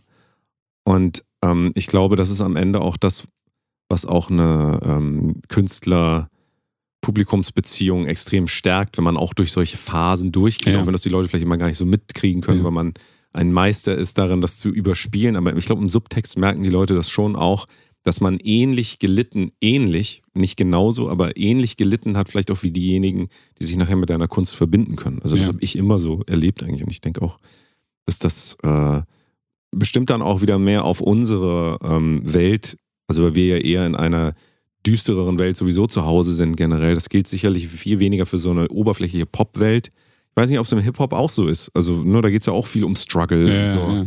Und welcher das jetzt auch immer sein mag. Aber am Ende verbinden sich die Menschen doch mit dem, was sie in sich selbst erkannt haben und ähm, freuen, beziehungsweise ähm, wachsen auch daran, dass sie sehen, andere Menschen leiden halt auch. Ja. Weißt du, so. Das könnte man immer als die dunkle Seite beschreiben, aber das ist halt auch so ein, das klingt dann so, als wäre das so, als wir wollen das nicht, dass die dunkle, weil Ich glaube, es Kann ging nicht weg- Typen, also es von dem ich nicht weiß, wer es war, ging es Ja. halt hauptsächlich darum zu sagen, äh, es muss Dinge geben, gerade für Künstler, die äh, nicht in das Akzeptierte passen von dem, was man heute so tut, um nicht gecancelt zu werden oder um nicht, äh, Ja. was weiß ich, äh, nicht akzeptabel zu sein oder Mhm. so. Ja, ja. Und ähm, das sehe ich absolut so. Ja. Und da sind wir dann wieder bei einer Sache, die wir schon vor, vor Jahren mal hatten, Ja. wo ich gesagt habe, du, ähm, ich nehme das in der Realität überhaupt nicht so wahr. Da ging es um irgendwas mit jungen Leuten, äh, jüngere Leute. Ich, ich, ich, habe vergessen, Die was es war. jungen Leute. Nee, du hattest, du hast irgendwie eine, eine, ähm, eine äh, Kultur, kulturelle Strömung oder eine Sozialströmung Ah, wahrgenommen und ja, ich habe gesagt, du, das Mhm. kann sein, dass das im Internet so ist. Mhm. In echt würde mir das nie jemand ins Gesicht sagen, weil sie immer noch Angst haben, dass ich 30 Kilo mehr wiege und ihnen auf den Kopf gebe. So, und ähm, das, das ist, passt halt auch Mhm. wieder in, in diese Kiste, dass Ja. es da schon einen sehr großen Unterschied gibt Ja. zwischen dem, was in der Realität passiert und in dem, was im Internet nach draußen gegeben wird. ja, absolut. Also ähm, die Welt zu konzeptionalisieren, darüber nachzudenken und dann zu Schlüssen zu kommen, so müsste eigentlich alles sein, endet immer dann, wenn man halt in die echte Welt kommt, Ja. merkt, das geht aber so nicht. Äh, Geht halt einfach nicht. Ja. Hast du dir so zusammengeschustert und so ist es auch bei, ich glaube, diese ganzen Themen, also wenn Leute zu Hause sitzen, sich den ganzen Tag Gedanken über die Welt machen, das ist ja eine Flucht natürlich, haben wir ja auch schon Ja, gesagt. Das ist eine ja. Flucht davor, dass man nicht wahrnehmen will, dass äh, also fangen wir dann wieder bei dem Thema an, dass man auch irgendwann mal stirbt. Das ist halt einfach so. Nur weil man darüber nicht nachdenkt, heißt das nicht, dass es dann nicht trotzdem passiert. Und das ist ja eine komische Idee auch so, vielleicht in unserer Kultur ist es so, nee, wir reden mal nicht über die Themen, dann gibt es die nicht. Ja. Und dadurch werden die natürlich noch viel, viel schlimmer, als dass man natürlich irgendwann lernt, sein, werden sind zwei verschiedene Dinge und, und sein erreicht dich halt sowieso. Du kannst auch Ja. gar nichts machen. Ja, Du kannst dich halt immer ablenken und kannst sagen, nein, das ist nicht so. Irgendwann ist es dann halt so. Also äh, wahrscheinlich ist aber auch das der einzige Grund, warum ich überhaupt gerne äh, Musik oder generell Kunst mache, weil mir, mir geht es eigentlich immer um diesen Kern. Also dass wir diesen Kern nicht ablehnen, dass wir die, die, die unvermeidbare Konsequenz, da meine ich jetzt nicht nur Tod, alles eigentlich, dass wir das nicht immer so von uns wegschieben in so einer oberflächlichen Kultur, wo es immer darum geht, so, ah, so happy zu sein und so, ah, wir haben alle keine Probleme und so. Ja, weißt du? ja, ja, ja. Das ist ja was, was wir beide komplett ablehnen, sowohl in unserem echten Leben als auch im künstlerischen, was natürlich auch dazu führt, dass wir natürlich auch dann nicht immer gerne gesehen sind, weil Ja, wir ja, ja. eben so sind, wie wir sind, dass wir das eben, also wir wollen halt nicht immer Friede, Freude, Eierkuchen um, um des Eierkuchens willen, sondern wir gehen auch gerne mal auf Konfrontation, weil wir denken, dass es manchmal notwendig ist. Dazu eine ganz interessante Sache, nämlich ich hatte eine kleine Konfrontation mit dem äh, äh, Haustechniker des Clubs vom Samstag. Ich weiß tatsächlich nicht mehr genau, worum es da ging. Es gab einiges an technischen Problemen, weil ähm, uns einige Sachen äh, versprochen wurden an technischen Gegebenheiten und die sind dann nicht eingetroffen. Und wir haben relativ viel Zeit damit verbracht, am Anfang auszuprobieren, was äh, machbar ist und was nicht. Und an irgendeinem Punkt habe ich ihm gesagt, es tut mir leid, dass ich das jetzt so direkt sage, aber A, B, C, ähm, das geht so nicht und so weiter. Also es war nicht, nicht das, was man hm, äh, vielleicht in Management-Techniken. Optimal bezeichnen will. Vielleicht Ja. war es das auch, doch, aber das hat zu zwei Reaktionen geführt, nämlich, dass er gesagt hat, ja, du hast total recht.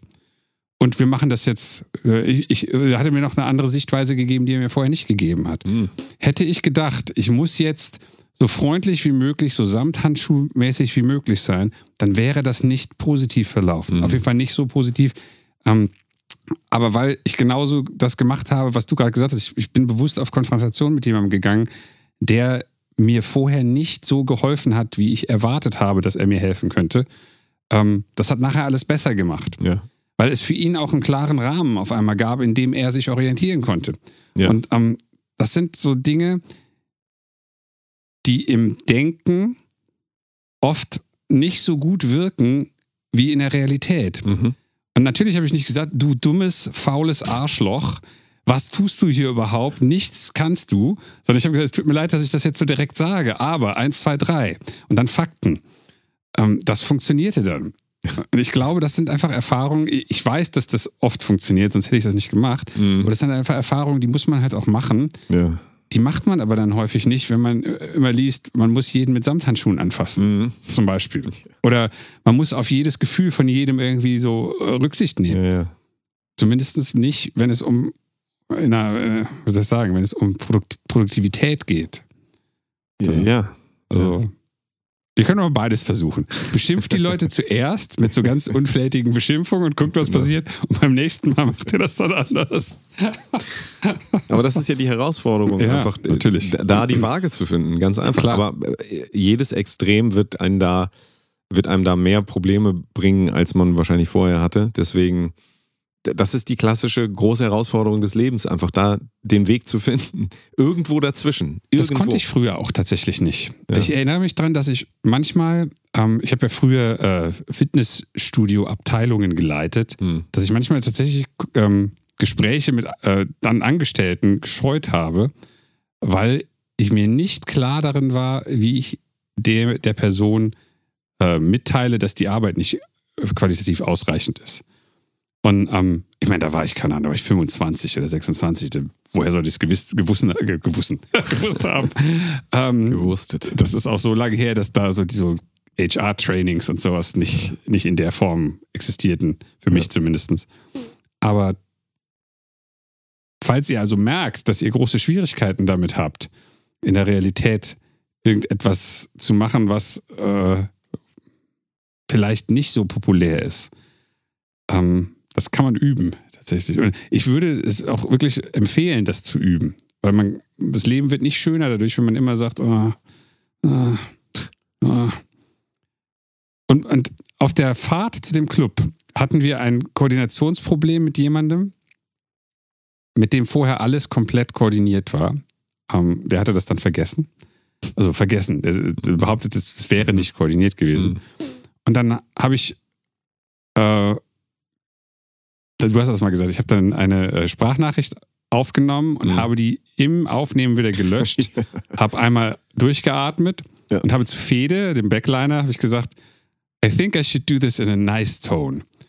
Und dann habe ich das nochmal gemacht und dann kam wieder eine komische Antwort. Und danach habe ich aktiv mit Fede und mit Esther, mit meiner Freundin, habe ich überlegt, ob diese Person jemand ist, der nur auf aggressive Töne reagiert, weil das gibt es halt auch. Das gibt's auch, ja. Es gibt Leute, die respektieren einen nicht, wenn man nicht mit einer relativ aggressiven Art, äh, das heißt nicht unhöflich, aber schon sehr bestimmt und sehr klar, das ist nicht akzeptabel, so und so ist der Absprache, du hast das jetzt verbockt, äh, du kannst mir sonst was erzählen. Wir haben das ähm, überlegt, weil es halt eine Option ist. Mhm. Und diese Option muss man halt kennen, damit man sie nutzen kann. Das konnte ich Ja. mit 25 nicht, weil Ja. woher auch. Und ähm, das können halt viele Leute heute auch nicht und die Ja. scheitern dann in solchen Situationen sehr Ja. schnell. Ist interessant, weil diese Option wird, glaube ich, heute fast schon verteufelt. Ja, ja, und, absolut. Und das sehe ich auch so. Ähm, Empathie und äh, Mitgefühl und so weiter heißt nicht, äh, die andere Wange auch noch hinhalten. Ja, ja, also das richtig, haben wir aus dem richtig. Christentum so Richtig, mitgenommen. ja, genau. Aber ähm, es geht halt meistens nicht um mich und um dich, sondern es geht eigentlich immer um irgendwas Größeres. Ja, ja. Wenn man das aus den Augen verliert, dann ähm, ja, ist es aus den Augen verloren. Dann, dann, dann schlendert man so rum und manchmal ist tatsächlich, auch wenn das schwierig klingt, aber manchmal ist ähm, diese Variante, die du jetzt gerade genannt hast, die, die vielleicht kulturell total abgelehnt wird, aber in einer anderen Kultur ist die einfach sogar Ja. und gäbe. Also, Richtig. und dabei rede ich jetzt nicht davon, dass irgendjemand aus einem anderen Land kommt, ja. sondern wir alle leben in unterschiedlichen Kulturen. Es wird uns, glaube ich, dann bewusst, wenn wir halt mal mit anderen Leuten reden und merken, womit die sich so den ganzen Tag Ja, ja, beschäftigen. klar. das wird Ja. nicht dasselbe sein, Ja, was ihr macht. absolut. Selbst wir beide, obwohl wir von außen gesehen genau das Gleiche machen, machen komplett unterschiedliche Sachen Ja. und können im Zweifelsfall auch nicht miteinander über die Themen reden. Ja, ja. Wenn wir jetzt über Unreal zum Beispiel Ja. reden. Dannys Lieblingsthema. Unreal. Ich immer wieder sagst Unreal. ähm, ja, also und also das muss man sich immer wieder vor Augen führen, dass nur weil vielleicht in eurem Freundeskreis das so und so nicht gehandhabt wird, es sehr gut sein kann, dass in dem anderen Personenkreis einfach ganz andere Gesetze gelten. Ja, ja. Und wenn man das einfach so rausradiert, wenn man sagt, wir sind alle gleich, das ist die falsche Idee von wir sind alle gleich. Ja. Ist einfach so. Also, weil wir verhalten uns nicht alle gleich. Das muss man, das muss man einmal verstanden haben. Und das Interessante an der ganzen Geschichte ist ja wirklich, in dieser Überlegung, ähm, muss ich jetzt viel aggressiver sein, gab es zwei Gedanken. Nämlich einmal, wie vertrete ich meine eigenen Interessen am besten? Und zweitens, wie schaffe ich es, dass für die andere Person die Kommunikation klarer wird? Weil wenn es, es gibt wirklich ein, eine Menge, ähm, das sind meistens Männer, äh, die besser damit umgehen können, wenn sie gesagt kriegen, so nicht, so nicht, jetzt so, halt den Mund. Also so ganz grob. Ähm, weil das eine so klare Ansage ist und dann auch auf einmal eine, ein Gefühl von Respekt dem Ansager gegenüber entsteht, das nicht da ist, wenn, ach, könntest du mal bitte und vielleicht hier so, oh, und wenn du mal Zeit hättest, äh, ähm, das wird dann häufig, ich, keine Ahnung, ich, ich, ich äh, pauschalisiere das jetzt mal als schwach und als unentschlossen äh, empfunden. Und das führt aus meiner Sicht nicht zu dem Ergebnis, was ich will. Und aus der Sicht der, der anderen Person wird das als nicht wichtig angesehen. Der ist auch nicht sauer, wenn man ihn etwas aggressiver anspricht, weil das sein, sein Grundlevel äh, ist, Mhm. sozusagen. Das Ja. ist so ungefähr wie wenn, wenn ein äh, American Football Spieler in einen anderen Typen reinrennt, dann ist das für die beiden normal. Wenn einer von denen in mich reinrennt, bin ich tot. Mhm. So, Ja, also ja. das, das sind einfach unterschiedliche Basislevel ja. Des, des Umgangs sozusagen. Also eigentlich ein Wegkommen von dieser Idee von, es gibt ein richtiges und falsches Verhalten per Ja, se. ja, ja, richtig. sondern tatsächlich ist das, äh, ist das ein Entgegenkommen anderen Menschen gegenüber. Und ich weiß, es klingt komisch, aber wenn man sich auf die Art der Kommunikation einlässt, auch wenn man selber sagt, das ist nicht meine äh, Art zu kommunizieren. Ja, ja. Also, und auch da will ich nicht sagen, ähm, da sollte man nicht über seine Grenzen gehen, wenn man auch merkt, dass das gar nicht das äh, Ding ist, dass man so nicht kommunizieren kann, weil das gar nicht ein Teil von einem ist. So super, muss man versuchen, jemand anderen zu finden, der für dich kommuniziert, wie Genau, auch immer. Aber dann trotzdem zu hoffen, dass das dann schon irgendwie geht, indem man so sagt, so, ja, könntest du vielleicht mal so bitte so, wenn dich der Gegenüber nicht ernst nimmt, nimmt er dich nicht ernst. Ja, also genau. auch wenn du willst. ja, ja, genau. Ja, absolut. Und ähm, da kommt halt wieder das Sein und das gerne irgendwas, ähm, ähm, wie haben wir das ge gesagt? Sein und ähm, Haben.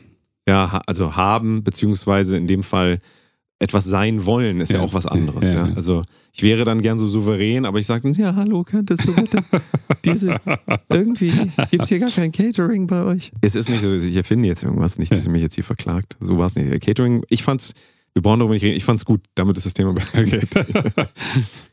Also, ähm, das habe ich auch aus äh, jahrelangen äh, Podcasts gelernt. Man muss immer aufpassen, dass ähm, in der echten Welt nicht irgendwas auch missverstanden wird, weil, ne, also, wenn, wenn ich jetzt sagen würde, öffentlich, das Catering war nicht gut, was ich so nicht sehe, Ja. könnte sich das ja, könnte auch jemand denken, ja, warum sagten dir das nicht in Person vor Ja, Ort? ja, so. Deswegen, also ich fand es tatsächlich gut. Damit will ich das Thema beenden.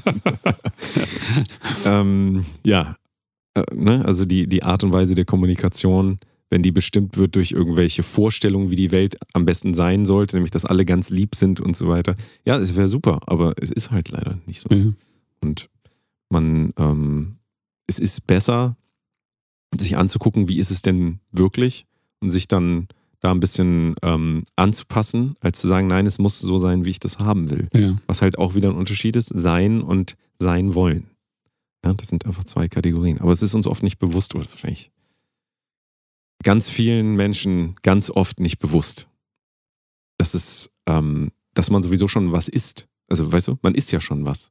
Ja, aber das, das wird einem ja nicht gespiegelt. Wenn du Ja. zwei Likes kriegst auf deine neue Single, Mhm. dann hast du ja das Gefühl, du bist nichts. Ja. Und du bist halt in einer Metrik nix. Wenn du äh, mit Stefan Dabruck zusammensitzt und der guckt sich deine Streaming-Zahlen an, der sagt halt, ja, sorry, du existierst halt gar nicht, weil äh, Robin Schulz hat 8 Billiarden Streams.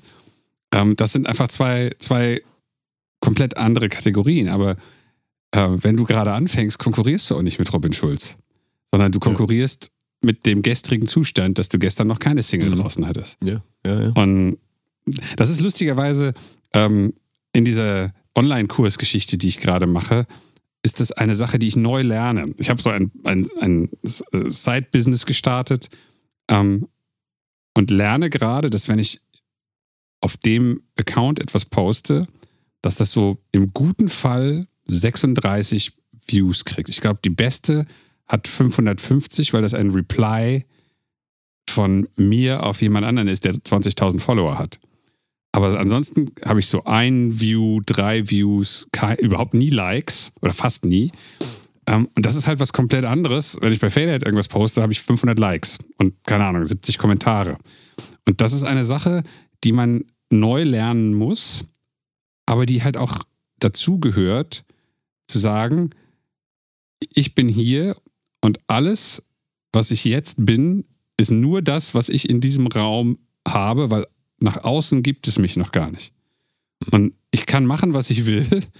Ähm, es wird auch nicht so schnell besser wahrscheinlich. Aber das ist eigentlich, ist eigentlich eine schöne, ähm, eine schöne Position, weil du kannst halt auch nichts falsch machen.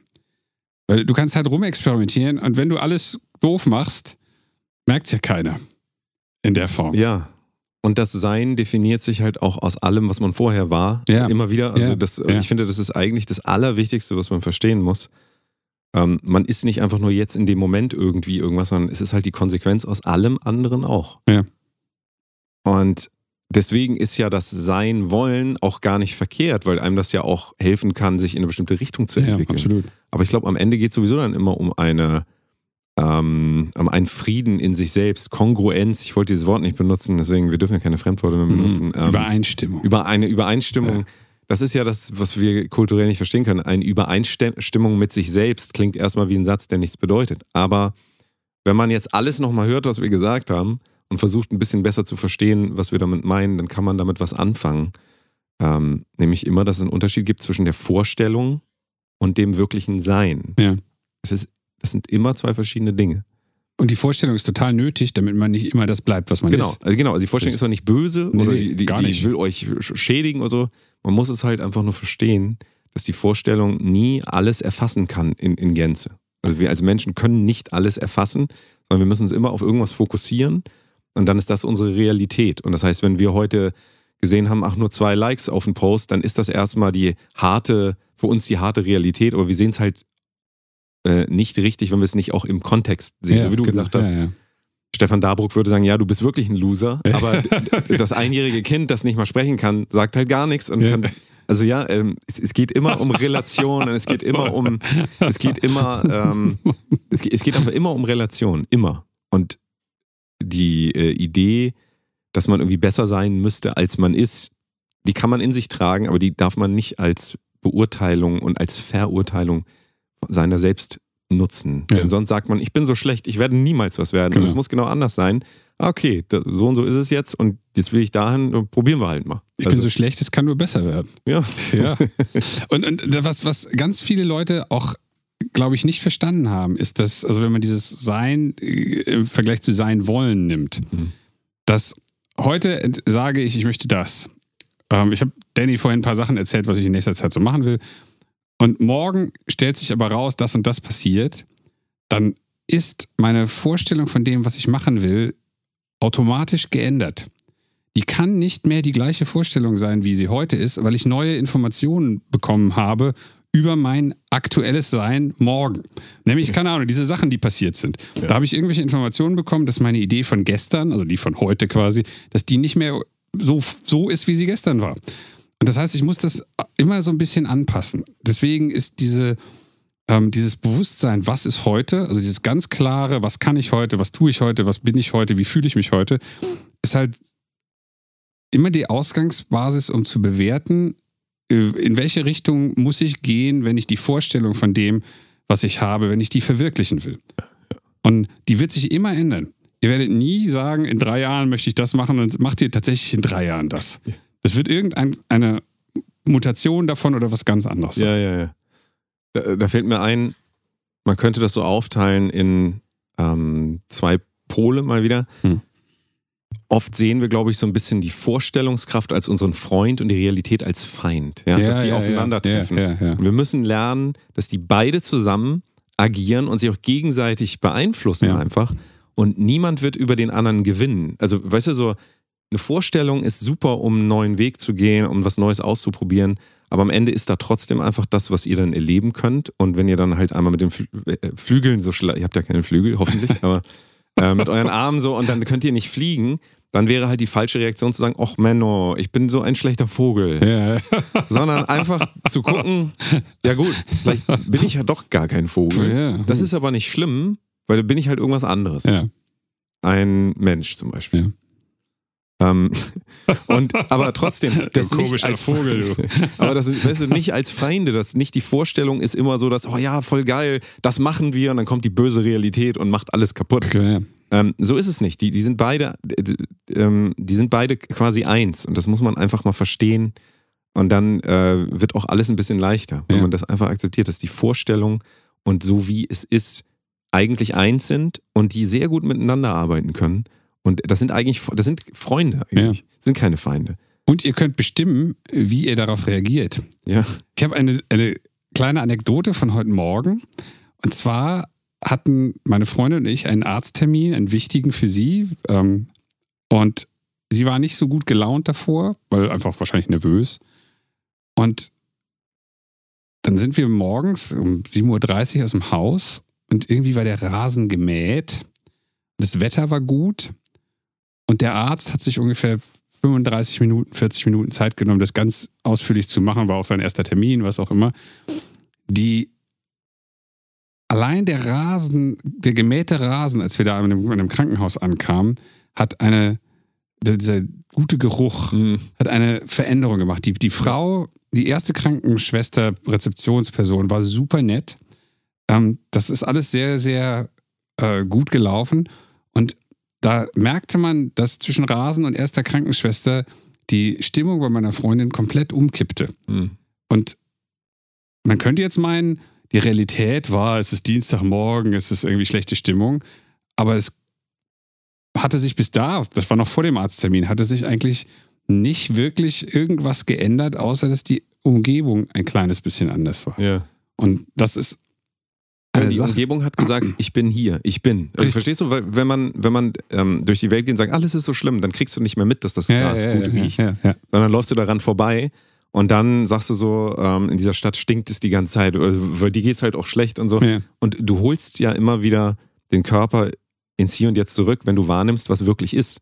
Weil wenn du das Gras riechst, ich, dann sind die Finanzamtsorgen sind dann auf einmal nicht mehr da. Wir kennen das ja alle. Und dann denkt man da wieder ran und denkt sich, ach, das ist alles so scheiße. Aber das ist ja eine klassische therapeutische Methode, auch wieder sich überhaupt mal in das zu holen, was wirklich ist, also zurückzuholen in das Hier und Jetzt und so. Ne, also ich kenne das auch, wenn du in ein Krankenhaus gehst, ich, ich kenne das genauso, wenn ich mich zu sehr da rein denke, was ich da auch schon alles erlebt habe im Krankenhaus und so, dann, dann, dann gehen alle Geschichten los und das summiert sich zu einem, einem einer Suppe, die ich gar nicht mehr durchblicken kann. Dann gucke ich aus dem Fenster und denke, oh, ist aber ganz schön hier, wie das Krankenhaus hier gebaut ist. So, da ist so ein Park da draußen. Ja, ja. Und das ist nicht, das hat nichts damit zu tun, dass man Realität verkennt. Überhaupt nicht, sondern es geht darum, es gibt ja effektiv gerade kein für mich greifbares Problem, wenn ich Ja. in dieses Krankenhaus reingehe. Ja, ich warte vielleicht auf eine Diagnose und ich freue mich da nicht drauf.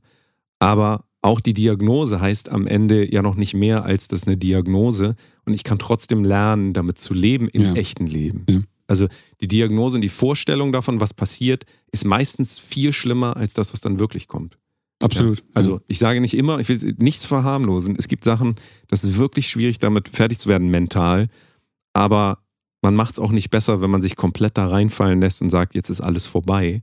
Und die meisten Sachen sind ja nicht so dramatisch. Da, wenn Ja. man sagt, es ist Montag, Montag ist immer scheiße, dann liegt es meistens an einem selbst, dass der Montag scheiße Ja. ist. Meistens nicht am Chef. Oder am Horoskop, was Tag ja, so wie die. Sterne halt stehen. Ja. Das ist natürlich, Schlimm. Der Horoskop immer. ja, ein, ein, App- es klingt langsam so, als wären wir Club der Toten Dichter. Ein Appell, an, ein Appell ans Sein. Sagt er Ein- das da? Ich, weiß ich ich habe den Film das letzte Mal gesehen vor 30 Aber der war, Jahren. glaube ich, gut, der Film. War Also, mit dem Toten. Was der denn?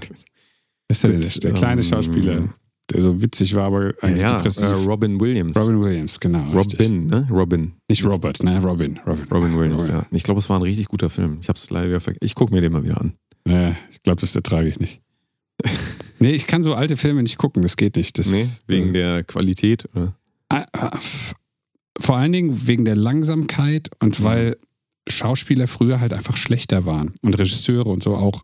Es ist meistens so, wenn es nicht wirklich so top, top, top Geschichten gewesen sind, dass so richtig Overacting betrieben wird und ähm, dass die auf eine Art und Weise die Welt beschreiben, die für mich heute nicht mehr nachvollziehbar ist. Hm. Und ähm, dann gibt es halt auch so, so Schauspieler wie was weiß ich, Robert De Niro, ich früher super fand. Das gucke ich mir heute an, das ist fast Comedy, obwohl er eine, eine gewalttätige Rolle spielt. Aber der spielt halt auf eine Art und Weise, die war in den 90ern irgendwie Ja, die wurde da gesehen als, das ist doch ein Mafia-Boss. richtig, genau. Und heute sieht er aus, das- wie ein Comedy-Typ. ja, ja. Heute ist das, da hat einer einen Mafia-Boss gespielt. Richtig, genau. Ja, weil ja. der nicht auf Social Media auch ein Mafia-Boss ist. Genau. Glaube ich dem das nicht. Und das ist halt irgendwie, Ja. ähm, das kann ich deswegen meistens. Äh, wir haben gestern oder vorgestern was geguckt mit Robert Downey Jr., der spielt ja auch so einen Anwalt, der war von 2014 oder 13.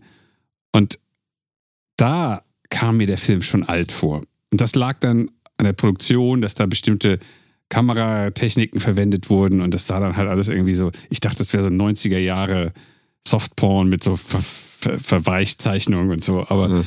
also war keine Nacktszenen, aber es sah halt so aus. Und das konnte ich mir auch, also der Film war gut, aber es fällt mir halt sofort auf. Das ist Ja, halt auch der, der, der Fluch, wenn man Produktionen solcher Art gemacht hat und auf sowas auch achtet. ne? ja, ja. Ah. ja, gut. Aber, ach so, Ach so. äh, wieder zurück zum Thema. In diesem Film gab es sehr oft Situationen, wo ich das halt auch nicht gemerkt habe. Nämlich dann, wenn die es halt hinbekommen haben, mich aus meinem Kopf und aus meiner Vorstellung von dem, was ich von dem Film gerne hätte, nämlich jetzt, dass da hinten diese, dieser Scheinwerfer, dieser dieser 6K, den sie durchs Fenster geblastet haben, um, das, um den Schatten auf die eine Seite zu. Solchen Scheiß denke ich ja. Ich gucke mir das an, wie das, das Licht gesetzt ist und warum die, der Schatten auf der Seite so unglaublich tiefes Schwarz ist. Das überlege ich. Ja, ja. Und das ist Ja, keine aber dann schöne. siehst du das aber realistisch. Du siehst es realistischer, weil du darüber nachdenkst, wie ist diese Illusion entstanden und du entlarvst für dich als Illusion. Das ja, ist aber eigentlich das, das ist, dann bin ich nicht im Film. Dann bin ich in der technischen ist ja Herstellung des Films. aber das wäre eigentlich der, äh, meiner Meinung nach, der beste Lebenszustand. Den Film als das erkennen, was er ist. Ich will ja den Film als das erkennen, was er sein So soll. ist es ja nämlich eine, Echt. Es eine gibt- Story, eine Es ja Erzählung. die, dieses klassische Bild vom Ich, dass alles, was wir sehen, ein Film ist und wir Ja, uns auch ja, daneben ja. stellen können und Ja. sagen, oh Moment mal, läuft ein Projektor ja. und ich muss mich damit nicht identifizieren. Ich finde, wenn man das beides kann, dann hat man den perfekten, den Sweet Spot, dass man mal einmal so den Film ähm, wahrnimmt als Geschichte und dann aber auch merkt, aber es ist ein Film, wenn man wechseln kann, weißt du? Ich finde, das ist der angenehmste Punkt. Aber das finde ich, können wir als Künstler. Das müssen wir können, sonst können wir nichts mehr veröffentlichen, weil wir immer sagen, ja, da ist noch hier, da ist, da sieht man noch äh, das Tracking, den Tracking Point im Greenscreen und das, weißt du so, Ja. also weil wir da, wenn wir da, also ich finde, wir müssen das können. Ich finde, sonst können wir Ich, gar nicht ich mehr finde, das kommunizieren äh, mit Leuten. reduziert den, die, die, die, im- Spaß ist das falsche Wort, aber das Erleben von einem Film. Und ich, ich, ich bewerte die Qualität von Filmen immer so, dass ich nachher oder zwischendrin feststelle, dass ich auf diese ganzen Dinge alle nicht mehr achte. Hm. Ähm, es ist, ist bei mir halt, äh, für die Zuhörer wissen das wa- wahrscheinlich nicht, dadurch, dass ich halt so viele Musikvideos äh, produziert habe, äh, habe ich sehr, sehr viel Zeit in meinem Leben damit verbracht, mir Podcasts von Roger Deakins anzuhören. Da reden die anderthalb Stunden mit den besten Filmemachern darüber, welche Lichter sie wie setzen. Oder ich habe irgendwelche Kurse belegt, wie man das macht. Und dann sieht man so einen Film natürlich und äh, von dem gestrigen Film The Judge hieß der mit Robert Downey Jr. Hm. Da sind zum Beispiel die Schatten unglaublich dunkel. Ähm, warum das so gemacht ist, weiß ich nicht, aber das fällt einem halt nur dann auf, wenn man weiß, dass man auch Zeichnungen im Schatten erstellen kann, indem man einen Reflektor in den Schatten reinleuchten lässt. Das heißt, dann werden die Schatten Ja. nicht mehr so dunkel. Ja, ja. Und wenn man darüber nachdenkt, dass das so gemacht ist, dann hat der Film in dem Moment keine emotionale Wirkung. Verstehe. Andersrum gibt es Filme wie, ich glaube, der hieß Blood Diamonds. Nee, weiß ich nicht, der ist äh, so anders. Mit Adam Sandler. Da spielt Adam Sandler einen, einen äh, Juwelier und ich, also New Yorker abgefuckten Juwelier mit, äh, mit Spielschulden. Ich mag Adam Sandler-Filme überhaupt nicht, weil der für mich immer ein infantiler Idiot ist. In, in seinen Rollen. Hm. Und in diesem Film habe ich nach den ersten drei Minuten nicht mehr Adam Sandler gesehen, sondern einen abgefuckten äh, New Yorker Juwelier mit Spielschulden. Und äh, am Ende habe ich Scheiße geschrien, als das Ende so wurde, wie es war, weil ich halt voll in dem Film drin war Ja. und nicht einmal darüber nachgedacht habe, wie die den gemacht haben. Und ich fand das, die schauspielerische Leistung halt gut, dieses unglaublich starke negative Bild von Adam Sandler einfach so verschwinden zu lassen. ja. Und das ist für mich dann ein guter Film, weil das Gegenteil von dem passiert ist, was du gerade eben gesagt hast. Ich bin dann halt in der Geschichte und nicht in der Beobachtung oder Zwischengeschichte und, Ja, ja, und ja. Der, Realität. Wobei es für einen selbst eine gute Übung sein kann, zu switchen, das Natürlich. zu üben. Also, Ja, natürlich. Da kann man jeden nur einladen, vielleicht ähm, mal einen Horrorfilm zu gucken. Gerade, gut, wenn ihr jetzt da sehr sensibel seid, dann würde ich es nicht machen. Aber ähm, das einfach mal bei sich zu beobachten, was erschreckt mich da eigentlich? Und dann macht man dann das Erste, was man macht, ist, man macht mal einen Ton aus, guckt die Szene nochmal ohne Ja. Ton. Hä, das ist überhaupt gar nicht, mehr, das ist gar keine Atmosphäre. Ja, Und plötzlich sieht man auf einen Moment mal, der hat ja, der hat ja da eine Maske auf. Das ist ja gar kein echtes Zombie. Und dann siehst du die äh, ganzen Fehler und so in der äh, Maske und so. Und dann, ähm, dann, das ist ja eine gute Art und Weise, sich selbst kennenzulernen. Also ich finde find das total wertvoll eigentlich. Und Ja. ich, ich glaube auch, dass Menschen, die das nicht können, so switchen, einen großen Nachteil heute auch haben in der medialisierten Welt. Also ich, ich mache das ja bewusst. Ich, ich nehme Aber- ja nichts an. Also ich gucke mir das an und lasse das überhaupt gar nicht an mich ran, Okay. außer ich entscheide mich dafür, das an mich ranzulassen. Hm. Also ähm, das, das Ja. hilft mir sehr dabei, rauszufiltern, was für Sachen ich an mich ranlassen will. Also, weißt du, ich, ich kann das für mich entscheiden. Ich kann es auch nicht, ich kann es nicht in 100% der Fälle, aber ich, deswegen denke also deswegen dachte ich eigentlich, ist es bei dir auch so. Ähm, so zum Beispiel bei Musik, da fällt mir das nicht schwer, sofort umzuschalten und zu sagen, ich höre das jetzt nur noch analytisch, weil Nee, Da kann ich gar nicht. Ich Das, möchte- ist, das möchte ist das- der Grund, warum ich es bei Filmen eigentlich nicht will.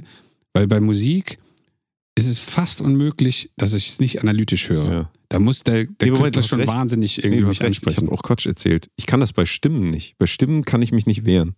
Das ist wirklich so. Aber ich könnte das, glaube bei Klavier glaube ich auch nicht. Aber so bei, ja, wobei, wahrscheinlich, nee, wahrscheinlich stimmt das auch nicht. Nee, du hast recht. Ich glaube, bei Musik kann ich das auch nicht. Aber bei Filmen kann ich das. Hm. Aber nur, wenn ich die Musik ausmache. Das liegt wahrscheinlich daran, weil ich so getuned bin, genauso wie du auf Musik Hm. und natürlich nur 1% so viel oder wahrscheinlich 0,1% dann auf Film und so. Ähm, das, ich, ich, ja, ich weiß auch, vielleicht ist auch, da können wir jetzt drüber diskutieren, ob das doch eine genetische Sache sogar ist, ob es Epigenetik ist, Ja. ob es Aliens waren, die uns das eingepflanzt haben. Ich weiß es auch nicht. Aber, aber nee, ich habe gerade drüber nachgedacht, es stimmt überhaupt nicht, was ich sage. Ich kann das genau, ich kann das genau nicht. Wenn ich im Edeka oder im Rewe einkaufen bin, gestern habe ich wieder gesagt, das ist die allerschlimmste Musik, die hier läuft. Ich halte das nicht aus. Ich muss hier wirklich raus. Also wirklich. wirklich. Wirklich. Das, da kann man mich echt mit quälen, aber es weiß ja auch, die foltern ja auch Leute äh, mit Green Day, glaube ich. Hat das US-Militär Leute mit mit Metallica? Nee, ist das härterer Kram. Ich glaube, wenn du das laut machst, ist eigentlich auch egal, was es Mhm. ist. Ja, das stimmt. Das war Aber ja, alles schlimm.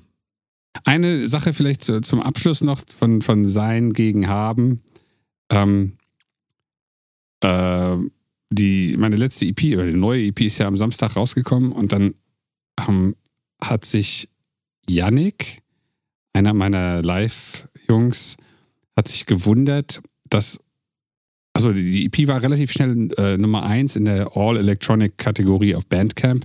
Bandcamp, für die Leute, die es nicht kennen, ist die größte Independent äh, die jetzt nicht Apple oder, oder ähm, äh, Spotify oder sowas ist, wo man vor allen Dingen MP3s kauft. Man kann da auch streamen, aber ähm, das ist irgendwie so ein das Gegenteil, habe ich so das Gefühl, zu dem, was so die große kommerzielle Geschichte ist.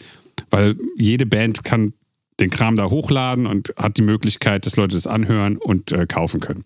Ohne dass das irgendwas kostet. Es kostet erst was, wenn man, äh, wenn man was verkauft, sozusagen. Und dann hatte ich irgendwie, ich weiß nicht was, 1000 irgendwas Euro nach ein paar Stunden an, an MP3-Verkäufen. Und vor allen Dingen, wenn die EP 5 Euro kostete, zahlten Leute 7 Euro, 10 Euro, 15 Euro, 20 Euro, obwohl sie trotzdem nur hätten 5 Euro zahlen müssen. Das ist halt auch eine Möglichkeit. Und ähm, Yannick sagte dann, wer kauft denn heute noch MP3s? Yannick ist 27 und unabhängig davon, dass es natürlich eine Menge Leute gibt, die älter sind, äh, ist diese, ich würde sagen, mehr Leute zahlen mehr als nötig. Ähm, also andersrum, eine Mehrheit der Leute zahlt mehr Geld, als sie zahlen müssten, weil sie damit eine, ähm, eine Unterstützung oder einen Wert, eine Wertschätzung ausdrücken. Ja. Und das ist etwas, was typischerweise nicht, ähm, was vielen Künstlern nicht gelingt, weil sie nach außen hin etwas vorgeben zu sein, was dann vielleicht eine musikalische Darbietung ist, aber was nicht mit den Hörern auf eine Art und Weise resoniert, dass sie über Jahre eine Verbindung zu dem Künstler äh, schaffen können. Ja. Und ähm, also Bandcamp ist keine kleine, kleine Website oder sowas. Ich, ich habe vergessen, die, die, die hat 100 Millionen Dollar Streaming, äh, äh, äh, wer ist es denn? Ausschüttung von, Ja. von. Royalties über, Mhm. äh, vielleicht sogar mehr, ich weiß es nicht, aber es war eine Ja. sehr hohe Zahl. Ähm, und da Nummer eins in der Kategorie zu sein, ist keine schlechte Leistung. Das ist halt nicht Absolut. irgendeine so eine Shit-Seite, die, die keiner kennt. ja, man muss das manchmal so sagen, weil das ist ja, klar. schon. Das ist halt nicht mehr auf dem Schirm Ist von, richtig. von den allermeisten Leuten. Genau, ja, klar, Bandcamp ist die Plattform äh, für Independent-Künstler, eigentlich, kann man eigentlich sagen. Und wenn man jetzt Künstler ist und sagt, wie, wie schaffe ich das denn? Dann schafft man das A, erstmal über lange Zeit. Das wird nie im ersten Jahr wahrscheinlich so, also nie will ich nicht sagen, aber es ist schwieriger im ersten Jahr oder schnell. Und es klappt vor allen Dingen deswegen, ähm, wenn Leute sagen, sie können sich mit der Art und Weise identifizieren. Weil nur um die Musik zu hören, können die Leute auch zu Spotify gehen. Und das macht einen großen Unterschied. Und das funktioniert nicht, wenn man über 15 Jahre, ich sage jetzt mal unser Lieblingswort, unauthentisch irgendwo rumeiert. Das hat für mich früher auch nicht funktioniert, als ich eine Sonnenbrille auf hatte und eine komplett andere Außendarstellung hatte. Weil da eine, allein durch die Sonnenbrille, das sah cooler aus, als ich jetzt aussehe, aber ähm, es gab eine, eine emotionale Barriere zu den Leuten. Das haben auch ganz viele Leute gesagt. Das, und das merkt man auch bei den Konzerten. Mhm. Ja, du sagst natürlich auch, ich bin anders als ihr. Ja, also ja, und ich, bin auch anders, als ich wirklich normalerweise ja, bin. So, ja, das- ja. ja. Aber, ich, ich meine jetzt auch, du, du stellst dich auf eine Bühne und ähm, das ist ja so ein Symbol von, wie du gesagt hast, so, ich schotte mich so ein bisschen von Ja. euch emotional ab. Richtig, ja, ja.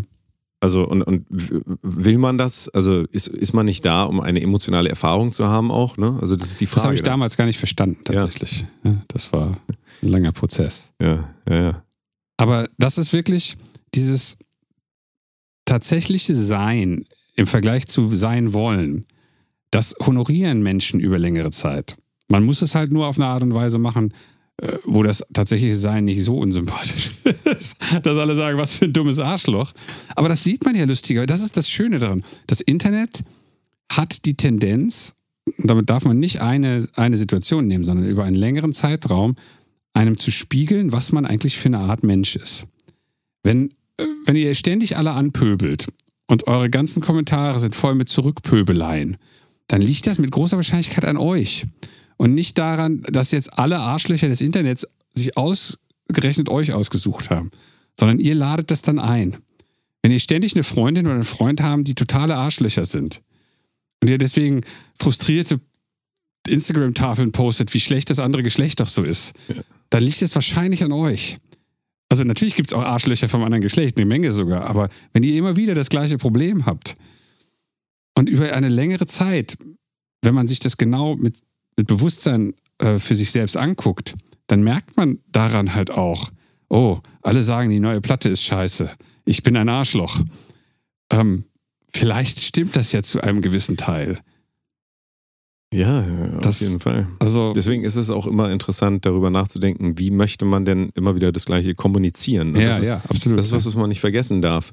Wenn man in seinen Kommentarspalten auf Instagram immer nur hat, ey, hübsche, ey, du bist yeah. voll süß und fire, so. Feier, Feier, Feier. Genau so dann muss man sich halt überlegen, ähm, ziehe ich mir diese Leute nicht einfach auch ran? Ja, Weil bei klar. mir sind die nämlich nicht in den Kommentarspalten. Tja, Danny. Bei dir sind sie aber auch nicht. Auf meinem OnlyFans. Und bei Angela Merkel sind sie auch nicht. Ja, stimmt.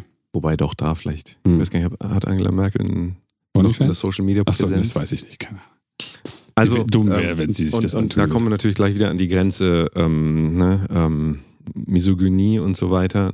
Äh, wenn man, wenn man die Dynamiken nochmal bespricht, dass das auf jeden zutrifft. Also es trifft auf Männer, auf Frauen und äh, auf jeden, der online äh, unterwegs ist, zu, dass wenn man über lange Jahre immer wieder den und den Content rausbringt, man auch davon ausgehen muss, dass da halt Leute kommen, die darauf ja. reagieren. Ja, so ist das Internet halt gemacht. Deswegen ist es interessant, auch wenn man vielleicht denkt, hör, wieso, ich habe doch, äh, war doch immer gar nicht so unfreundlich oder ich habe doch gar nicht immer nur Bikini-Fotos gepostet. Die habe ich nur für mich gepostet. Genau, die habe ich nur für mich gepostet, aber wenn die Leute dann halt da sind, ja ähm, dann ist zwar die Innensicht eine Sicht, aber die Außensicht ist halt auch eine Sicht. Die ja, ist ja, halt einfach richtig. da, ob man die jetzt mag oder nicht.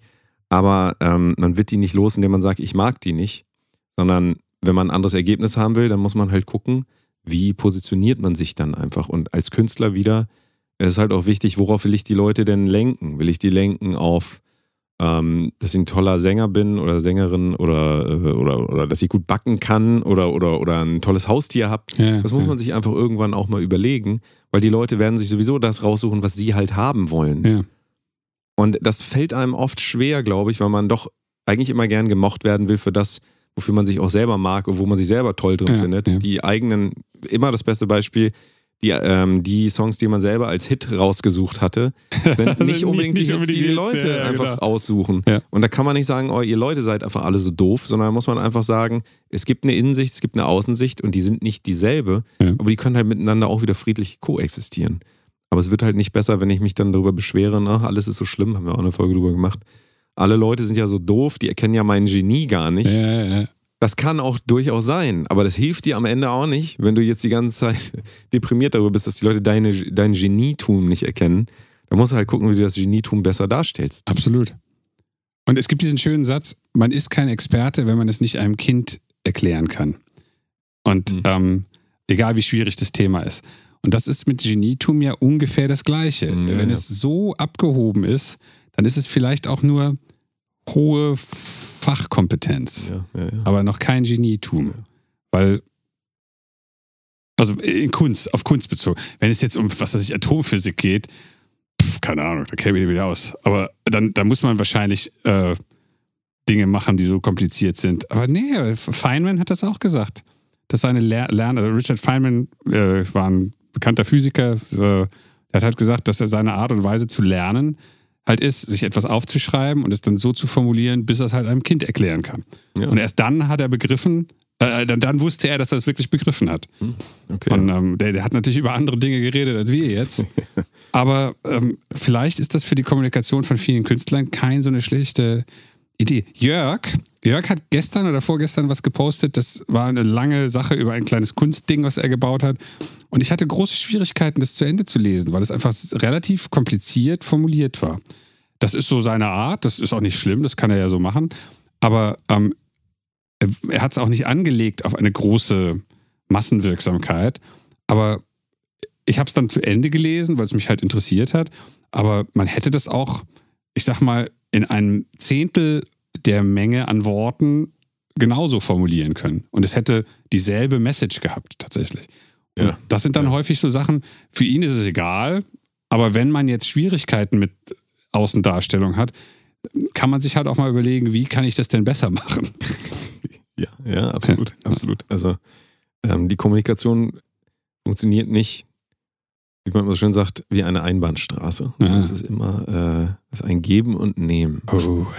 Und wenn man halt will, dass die Leute das so sehen, wie man das selber sieht, dann kann man davon ausgehen, dass es noch schwieriger wird, dass die Leute das so sehen wie ja. man selber, weil ja. man dann auch noch sich ganz viel Mühe gibt und dann hast du diese ganzen Internetgestalten, die kennst du, glaube ich, gar nicht, Drachenlord und so. Also so Leute, nee. Wer äh, ist das denn? So ein Laper?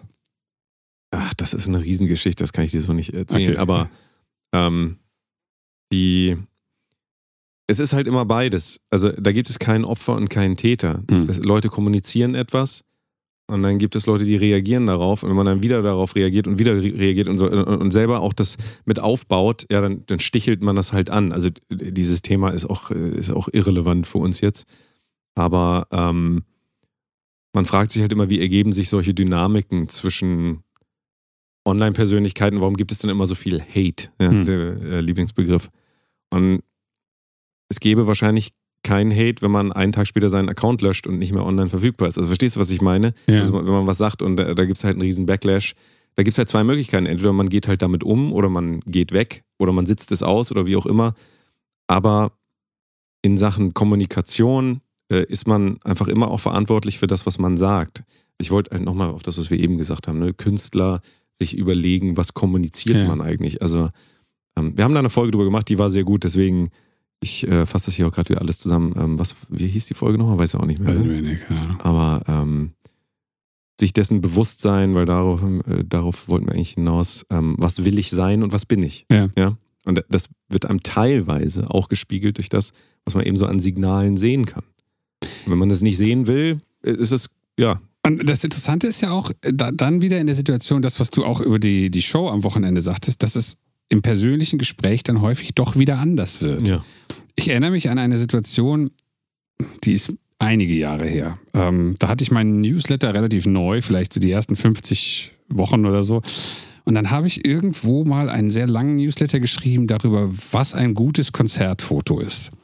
Und habe ähm, völlig unbedacht äh, Fotos von einem Fotografen genommen, die äh, entweder sehr gut oder nicht gut waren.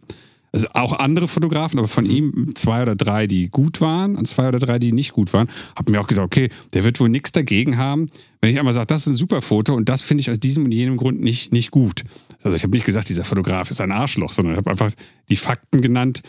Und das hat ihn sehr aufgeregt. Und dann hat er ähm, das mit hoher Intensität unter irgendwas kommentiert. Und das ging dann so weit, dass ich irgendwann gedacht habe, weißt du was, ich rufe den jetzt einfach mal an. Habe ich ihn angerufen und habe das mit ihm am Telefon geklärt. Habe gesagt, das war überhaupt nicht böse gemeint. Ich bin jetzt einfach davon ausgegangen, äh, ich nehme das jetzt als faktisches Beispiel. Und das hat alles entspannt. Und ja, ja. diese Geschichte passt halt wieder auch zu diesem, zu diesem, die Realität ist nicht unbedingt das, was wir im Internet denken, was hm. sie ist. Ja. Ähm, was wir auch daraus machen wollen im Internet, Richtig. auch mit den ganzen Ideen, ja. Vorstellungen, wie das Leben sein müsste und so, ja. dann ist es halt trotzdem nicht so. Ja. Also und ich, ich habe halt irgendwann gesehen, der ist wirklich äh, getroffen davon. Ja. Das war ja überhaupt nicht meine Intention. Und jetzt hätte ich zwei Möglichkeiten gehabt. Ich hätte ihn irgendwie blocken können, hätte gesagt, du bist ein dummes Arschloch, wieso regst du dich denn hier so auf? Oder ich habe mich dann halt für das entschieden, was ich halt auch gewollt hätte, wenn ich in seiner Situation gewesen wäre. Und das hat er auch honoriert. Also ja. das äh, ähm, hat sich dann scheinbar sogar rumgesprochen und einige Leute haben das als sehr positiv angesehen. Und diese, ähm, diese Art von Umgang ist ja nicht perfekt. Das heißt, vielleicht würden einige Leute heute sagen, Sami ist ein Arschloch, wir müssen ihn canceln oder was auch immer. Das ist jetzt halt schon wirklich ein bisschen länger her. Ähm, aber das geht halt nicht anders. Es geht ja nicht so, dass irgendjemand komplett fehlerfrei durch, durch die Welt geht. Ich würde es heute auch noch nicht als Fehler sehen, aber es war aus der Sicht der anderen Person ein Fehler und zwar einer, den ich halt auch leicht wieder ausbügeln konnte. Ja, ja, ja. so, und dann, dann tue ich mir ja nichts daran. Ich weiß noch, ich lag im Bett und habe ihn einfach angerufen. So, Mhm, das mhm. war eine halbe Stunde Gespräch und fertig war die Kiste. Und äh, das ist auch ein Grund, warum ich äh, solche Online-Verteufelungen von Persönlichkeiten überhaupt gar nicht, also ich, ich, ich, ich, äh, Was meinst du genau mit Verteuflung? ich, ich gebe dir das Beispiel? Ja. ähm, warum ich glaube, dass das, also warum wir da alle nicht dran teilnehmen sollten, Ja. egal was es ist. Ja. Wir haben diese ganzen Sachen gesehen von deutsche Comedians, wo da heißt es dann, der ist das und das und die, dies und jenes. Jetzt haben wir den Dalai Lama ja noch, das hatte ich dir Ja, schon ja, mal erzählt. Ähm, ich will die Geschichte gar nicht ausbreiten, aber ähm, was ich da sehe an, ähm, an, an ähm, Unvermögen, eben andere Kulturen, andere Kulturen sein zu lassen. Ja, also Ja. sein, zu- so wie Ja. die halt sind. Also Ja. eine Kultur wächst ja nicht so, weil der eine sagt, wir wollen das jetzt so, und sondern die Kultur macht sowieso, was sie will und ist auch bestimmt nicht perfekt. Aber es gibt keine perfekte Kultur, die, die wächst halt einfach. Und ähm, die wird natürlich auch beeinflusst von Individuen und so weiter. Aber am Ende, sagen wir, kommt da eine Sprache raus, kommt da bestimmtes Verhaltensmuster und so raus. Und das ist dann einfach erstmal so. Und äh, beim Dalai Lama war es so, dass er einem äh, Jungen die Zunge entgegengestreckt hat und gesagt hat, äh, suck my tongue, Mhm. wo natürlich dieser Ausschnitt genommen wurde und die ganze Welt gesagt hat, der ist pädophil. Ja. Also so ganz einfach. Und gerade in Deutschland viele äh, Sarah Bosetti und Jan Böhmermann und so, also Leute, die eigentlich immer sehr für so eine Diversität und äh, es gibt doch, äh, ne, gibt doch ganz viele Kulturen und so weiter, eigentlich dafür einstehen und dann dem Moment aber sehr da draufhauen. Du hast es ja nicht so verfolgt, Nee. aber in den USA auch ganz viel Konservative, auch die dann sagen, ja, dann ist der Dalai Lama halt jetzt auch gecancelt. Und die tibetische Kultur, also die tun mir dann wirklich leid, auch die einfach auch versuchen, das aus ihrer äh, Sicht zu erklären, dass es einen anderen Umgang gibt in, in Tibet ähm, zwischen alten Leuten und Kindern so. Und dann gibt es diese äh, Geschichte, dass äh, alte Leute den Kindern Süßigkeiten geben und dann die Zunge rausstrecken und sagen, hier, ich habe dir nichts mehr zu geben außerhalb noch meiner Zunge. Ja. Und dass einfach auch die Zunge nicht sexualisiert ist, da so wie sie halt hier das ist. Ja. Und wir können das ja auch für uns machen. Das ist ja auch in Ordnung. Ja, ja. Und wenn wir halt was anderes beobachten und dann halt da wirklich auch mit solchen Anschuldigungen draufgehen, so, das ist halt, also das ist klassisch das, was immer wieder passiert. Da ist was, wir sehen was, wir haben eine emotionale Reaktion und denken, diese emotionale Reaktion wäre dieses Ereignis. Weißt du, also wir verwechseln dieses, wir fühlen uns jetzt schlecht, da ist jemand, der macht, das finde ich nicht gut und jetzt hau ich da mal drauf. Und dieses, dieses, Re unser Lieblingswort, reaktionäre Äffchen, Ding, ähm, dieses so zu denken, dass das Gefühl, das in mir ist, irgendwas zu tun hätte mit der Realität, ist weiterhin unser größtes Problem Ja. in dieser Online-Kommunikation. Auch wenn dein Fotograf sagt, ähm, der böse Sami, ähm, das ist äh, ein ganz schlimmer Typ. Ähm, und wie sich das dann, wie du gesagt hast, einfach auch auflösen kann, wenn man einfach mal wieder mit mehr Verständnis auf Leute zugeht. Das heißt nicht, dass man alles äh, gut finden muss. Das Ja. heißt es nicht. Sondern das heißt aber trotzdem Benefit of the Doubt einfach zu geben, zu sagen, es kann immer noch sein, dass ich mich geirrt habe. Ne? Ich habe mich vielleicht geirrt. Und ansonsten haben wir nur noch Kriege auf der Welt, und Mhm. wir alle immer sagen, ah, der hat was gesagt, das gefällt mir nicht, jetzt hacke ich dem Kopf ab. Und äh, du siehst einfach diese Dynamik, die macht mir dann auch wirklich ein bisschen Angst, wenn diese Dynamik sich so verselbstständigt und auch die Leute, die halt immer so tun, als wären sie so rücksichtsvoll und so weiter äh, und auch so wohlwollend, wenn die dann wirklich so draufhauen auf so Charaktere. Und dann kann ich wieder ein bisschen besser verstehen, warum sich Religionen teilweise dann auch wirklich äh, missverstanden sehen. So. Also, hm, wie man halt dann immer die Witze über die katholische Kirche macht. So alle Priester sind natürlich pädophil, klar. So, Mhm. Das wird dann da rausgerechnet, so aus dem. Ähm, das ist schon echt unheimlich. Und es ist auch wieder dieses so, wir wollen gern, dass die Welt so ist, wie wir es halt gerne hätten. Aber sie ist halt nicht so, Ja. weißt du? Und auch da wieder.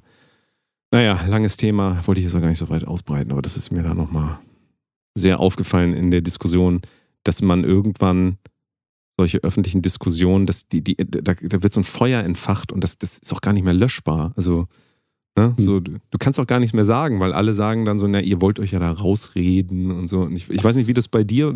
Ja, Also- wie gesagt, in in meiner Welt kommt das nicht vor, weil ich es Ja, nicht ja. mitbekomme. Ja. Und das ist, glaube ich, immer noch auch der, die Basis diese, dieses Podcasts hier. Hm. Die Welt ist so, wie ihr euch entscheidet, sie wahrzunehmen. Ja. Für mich ist Jan Böhmermann gestorben, nachdem ich einmal seine Sendung gesehen habe. Ich fand den so unerträglich, den Typen, Ja. dass auch in Anführungsstrichen für mich irrelevant ist, was jemand sagt, der so ist, wie er ist. Mhm. Das ist für mich, ob Jan Böhmermann was sagt oder irgendwie ein, ein, ein Nazi, ist mir völlig egal. Das ist ungefähr dasselbe, weil es für mich nicht relevant ist. So.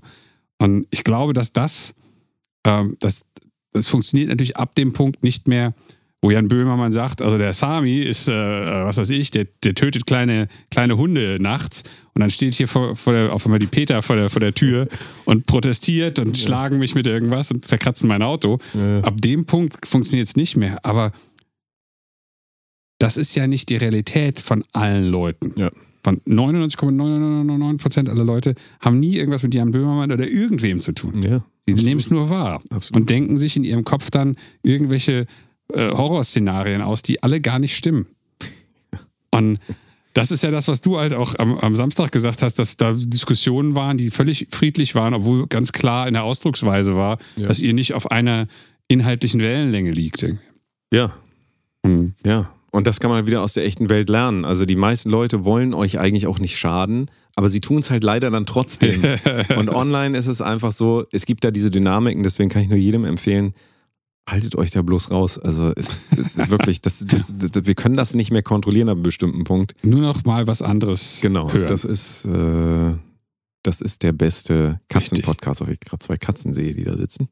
sind die wach? Ah, Ja, die ja. sind wach. Ja, okay. sind- Die sitzen hier die ganze Zeit ruhig und tun nichts. Eben haben sie noch geschlafen. Ja. Normalerweise schlafen die nicht auf meinem Tisch. Zumindest nicht häufig. Aber jetzt waren sie da und dann haben wir sie nicht weggescheucht. Wir sind ja gute Menschen. Richtig, sehr gut. Die besten. Menschen.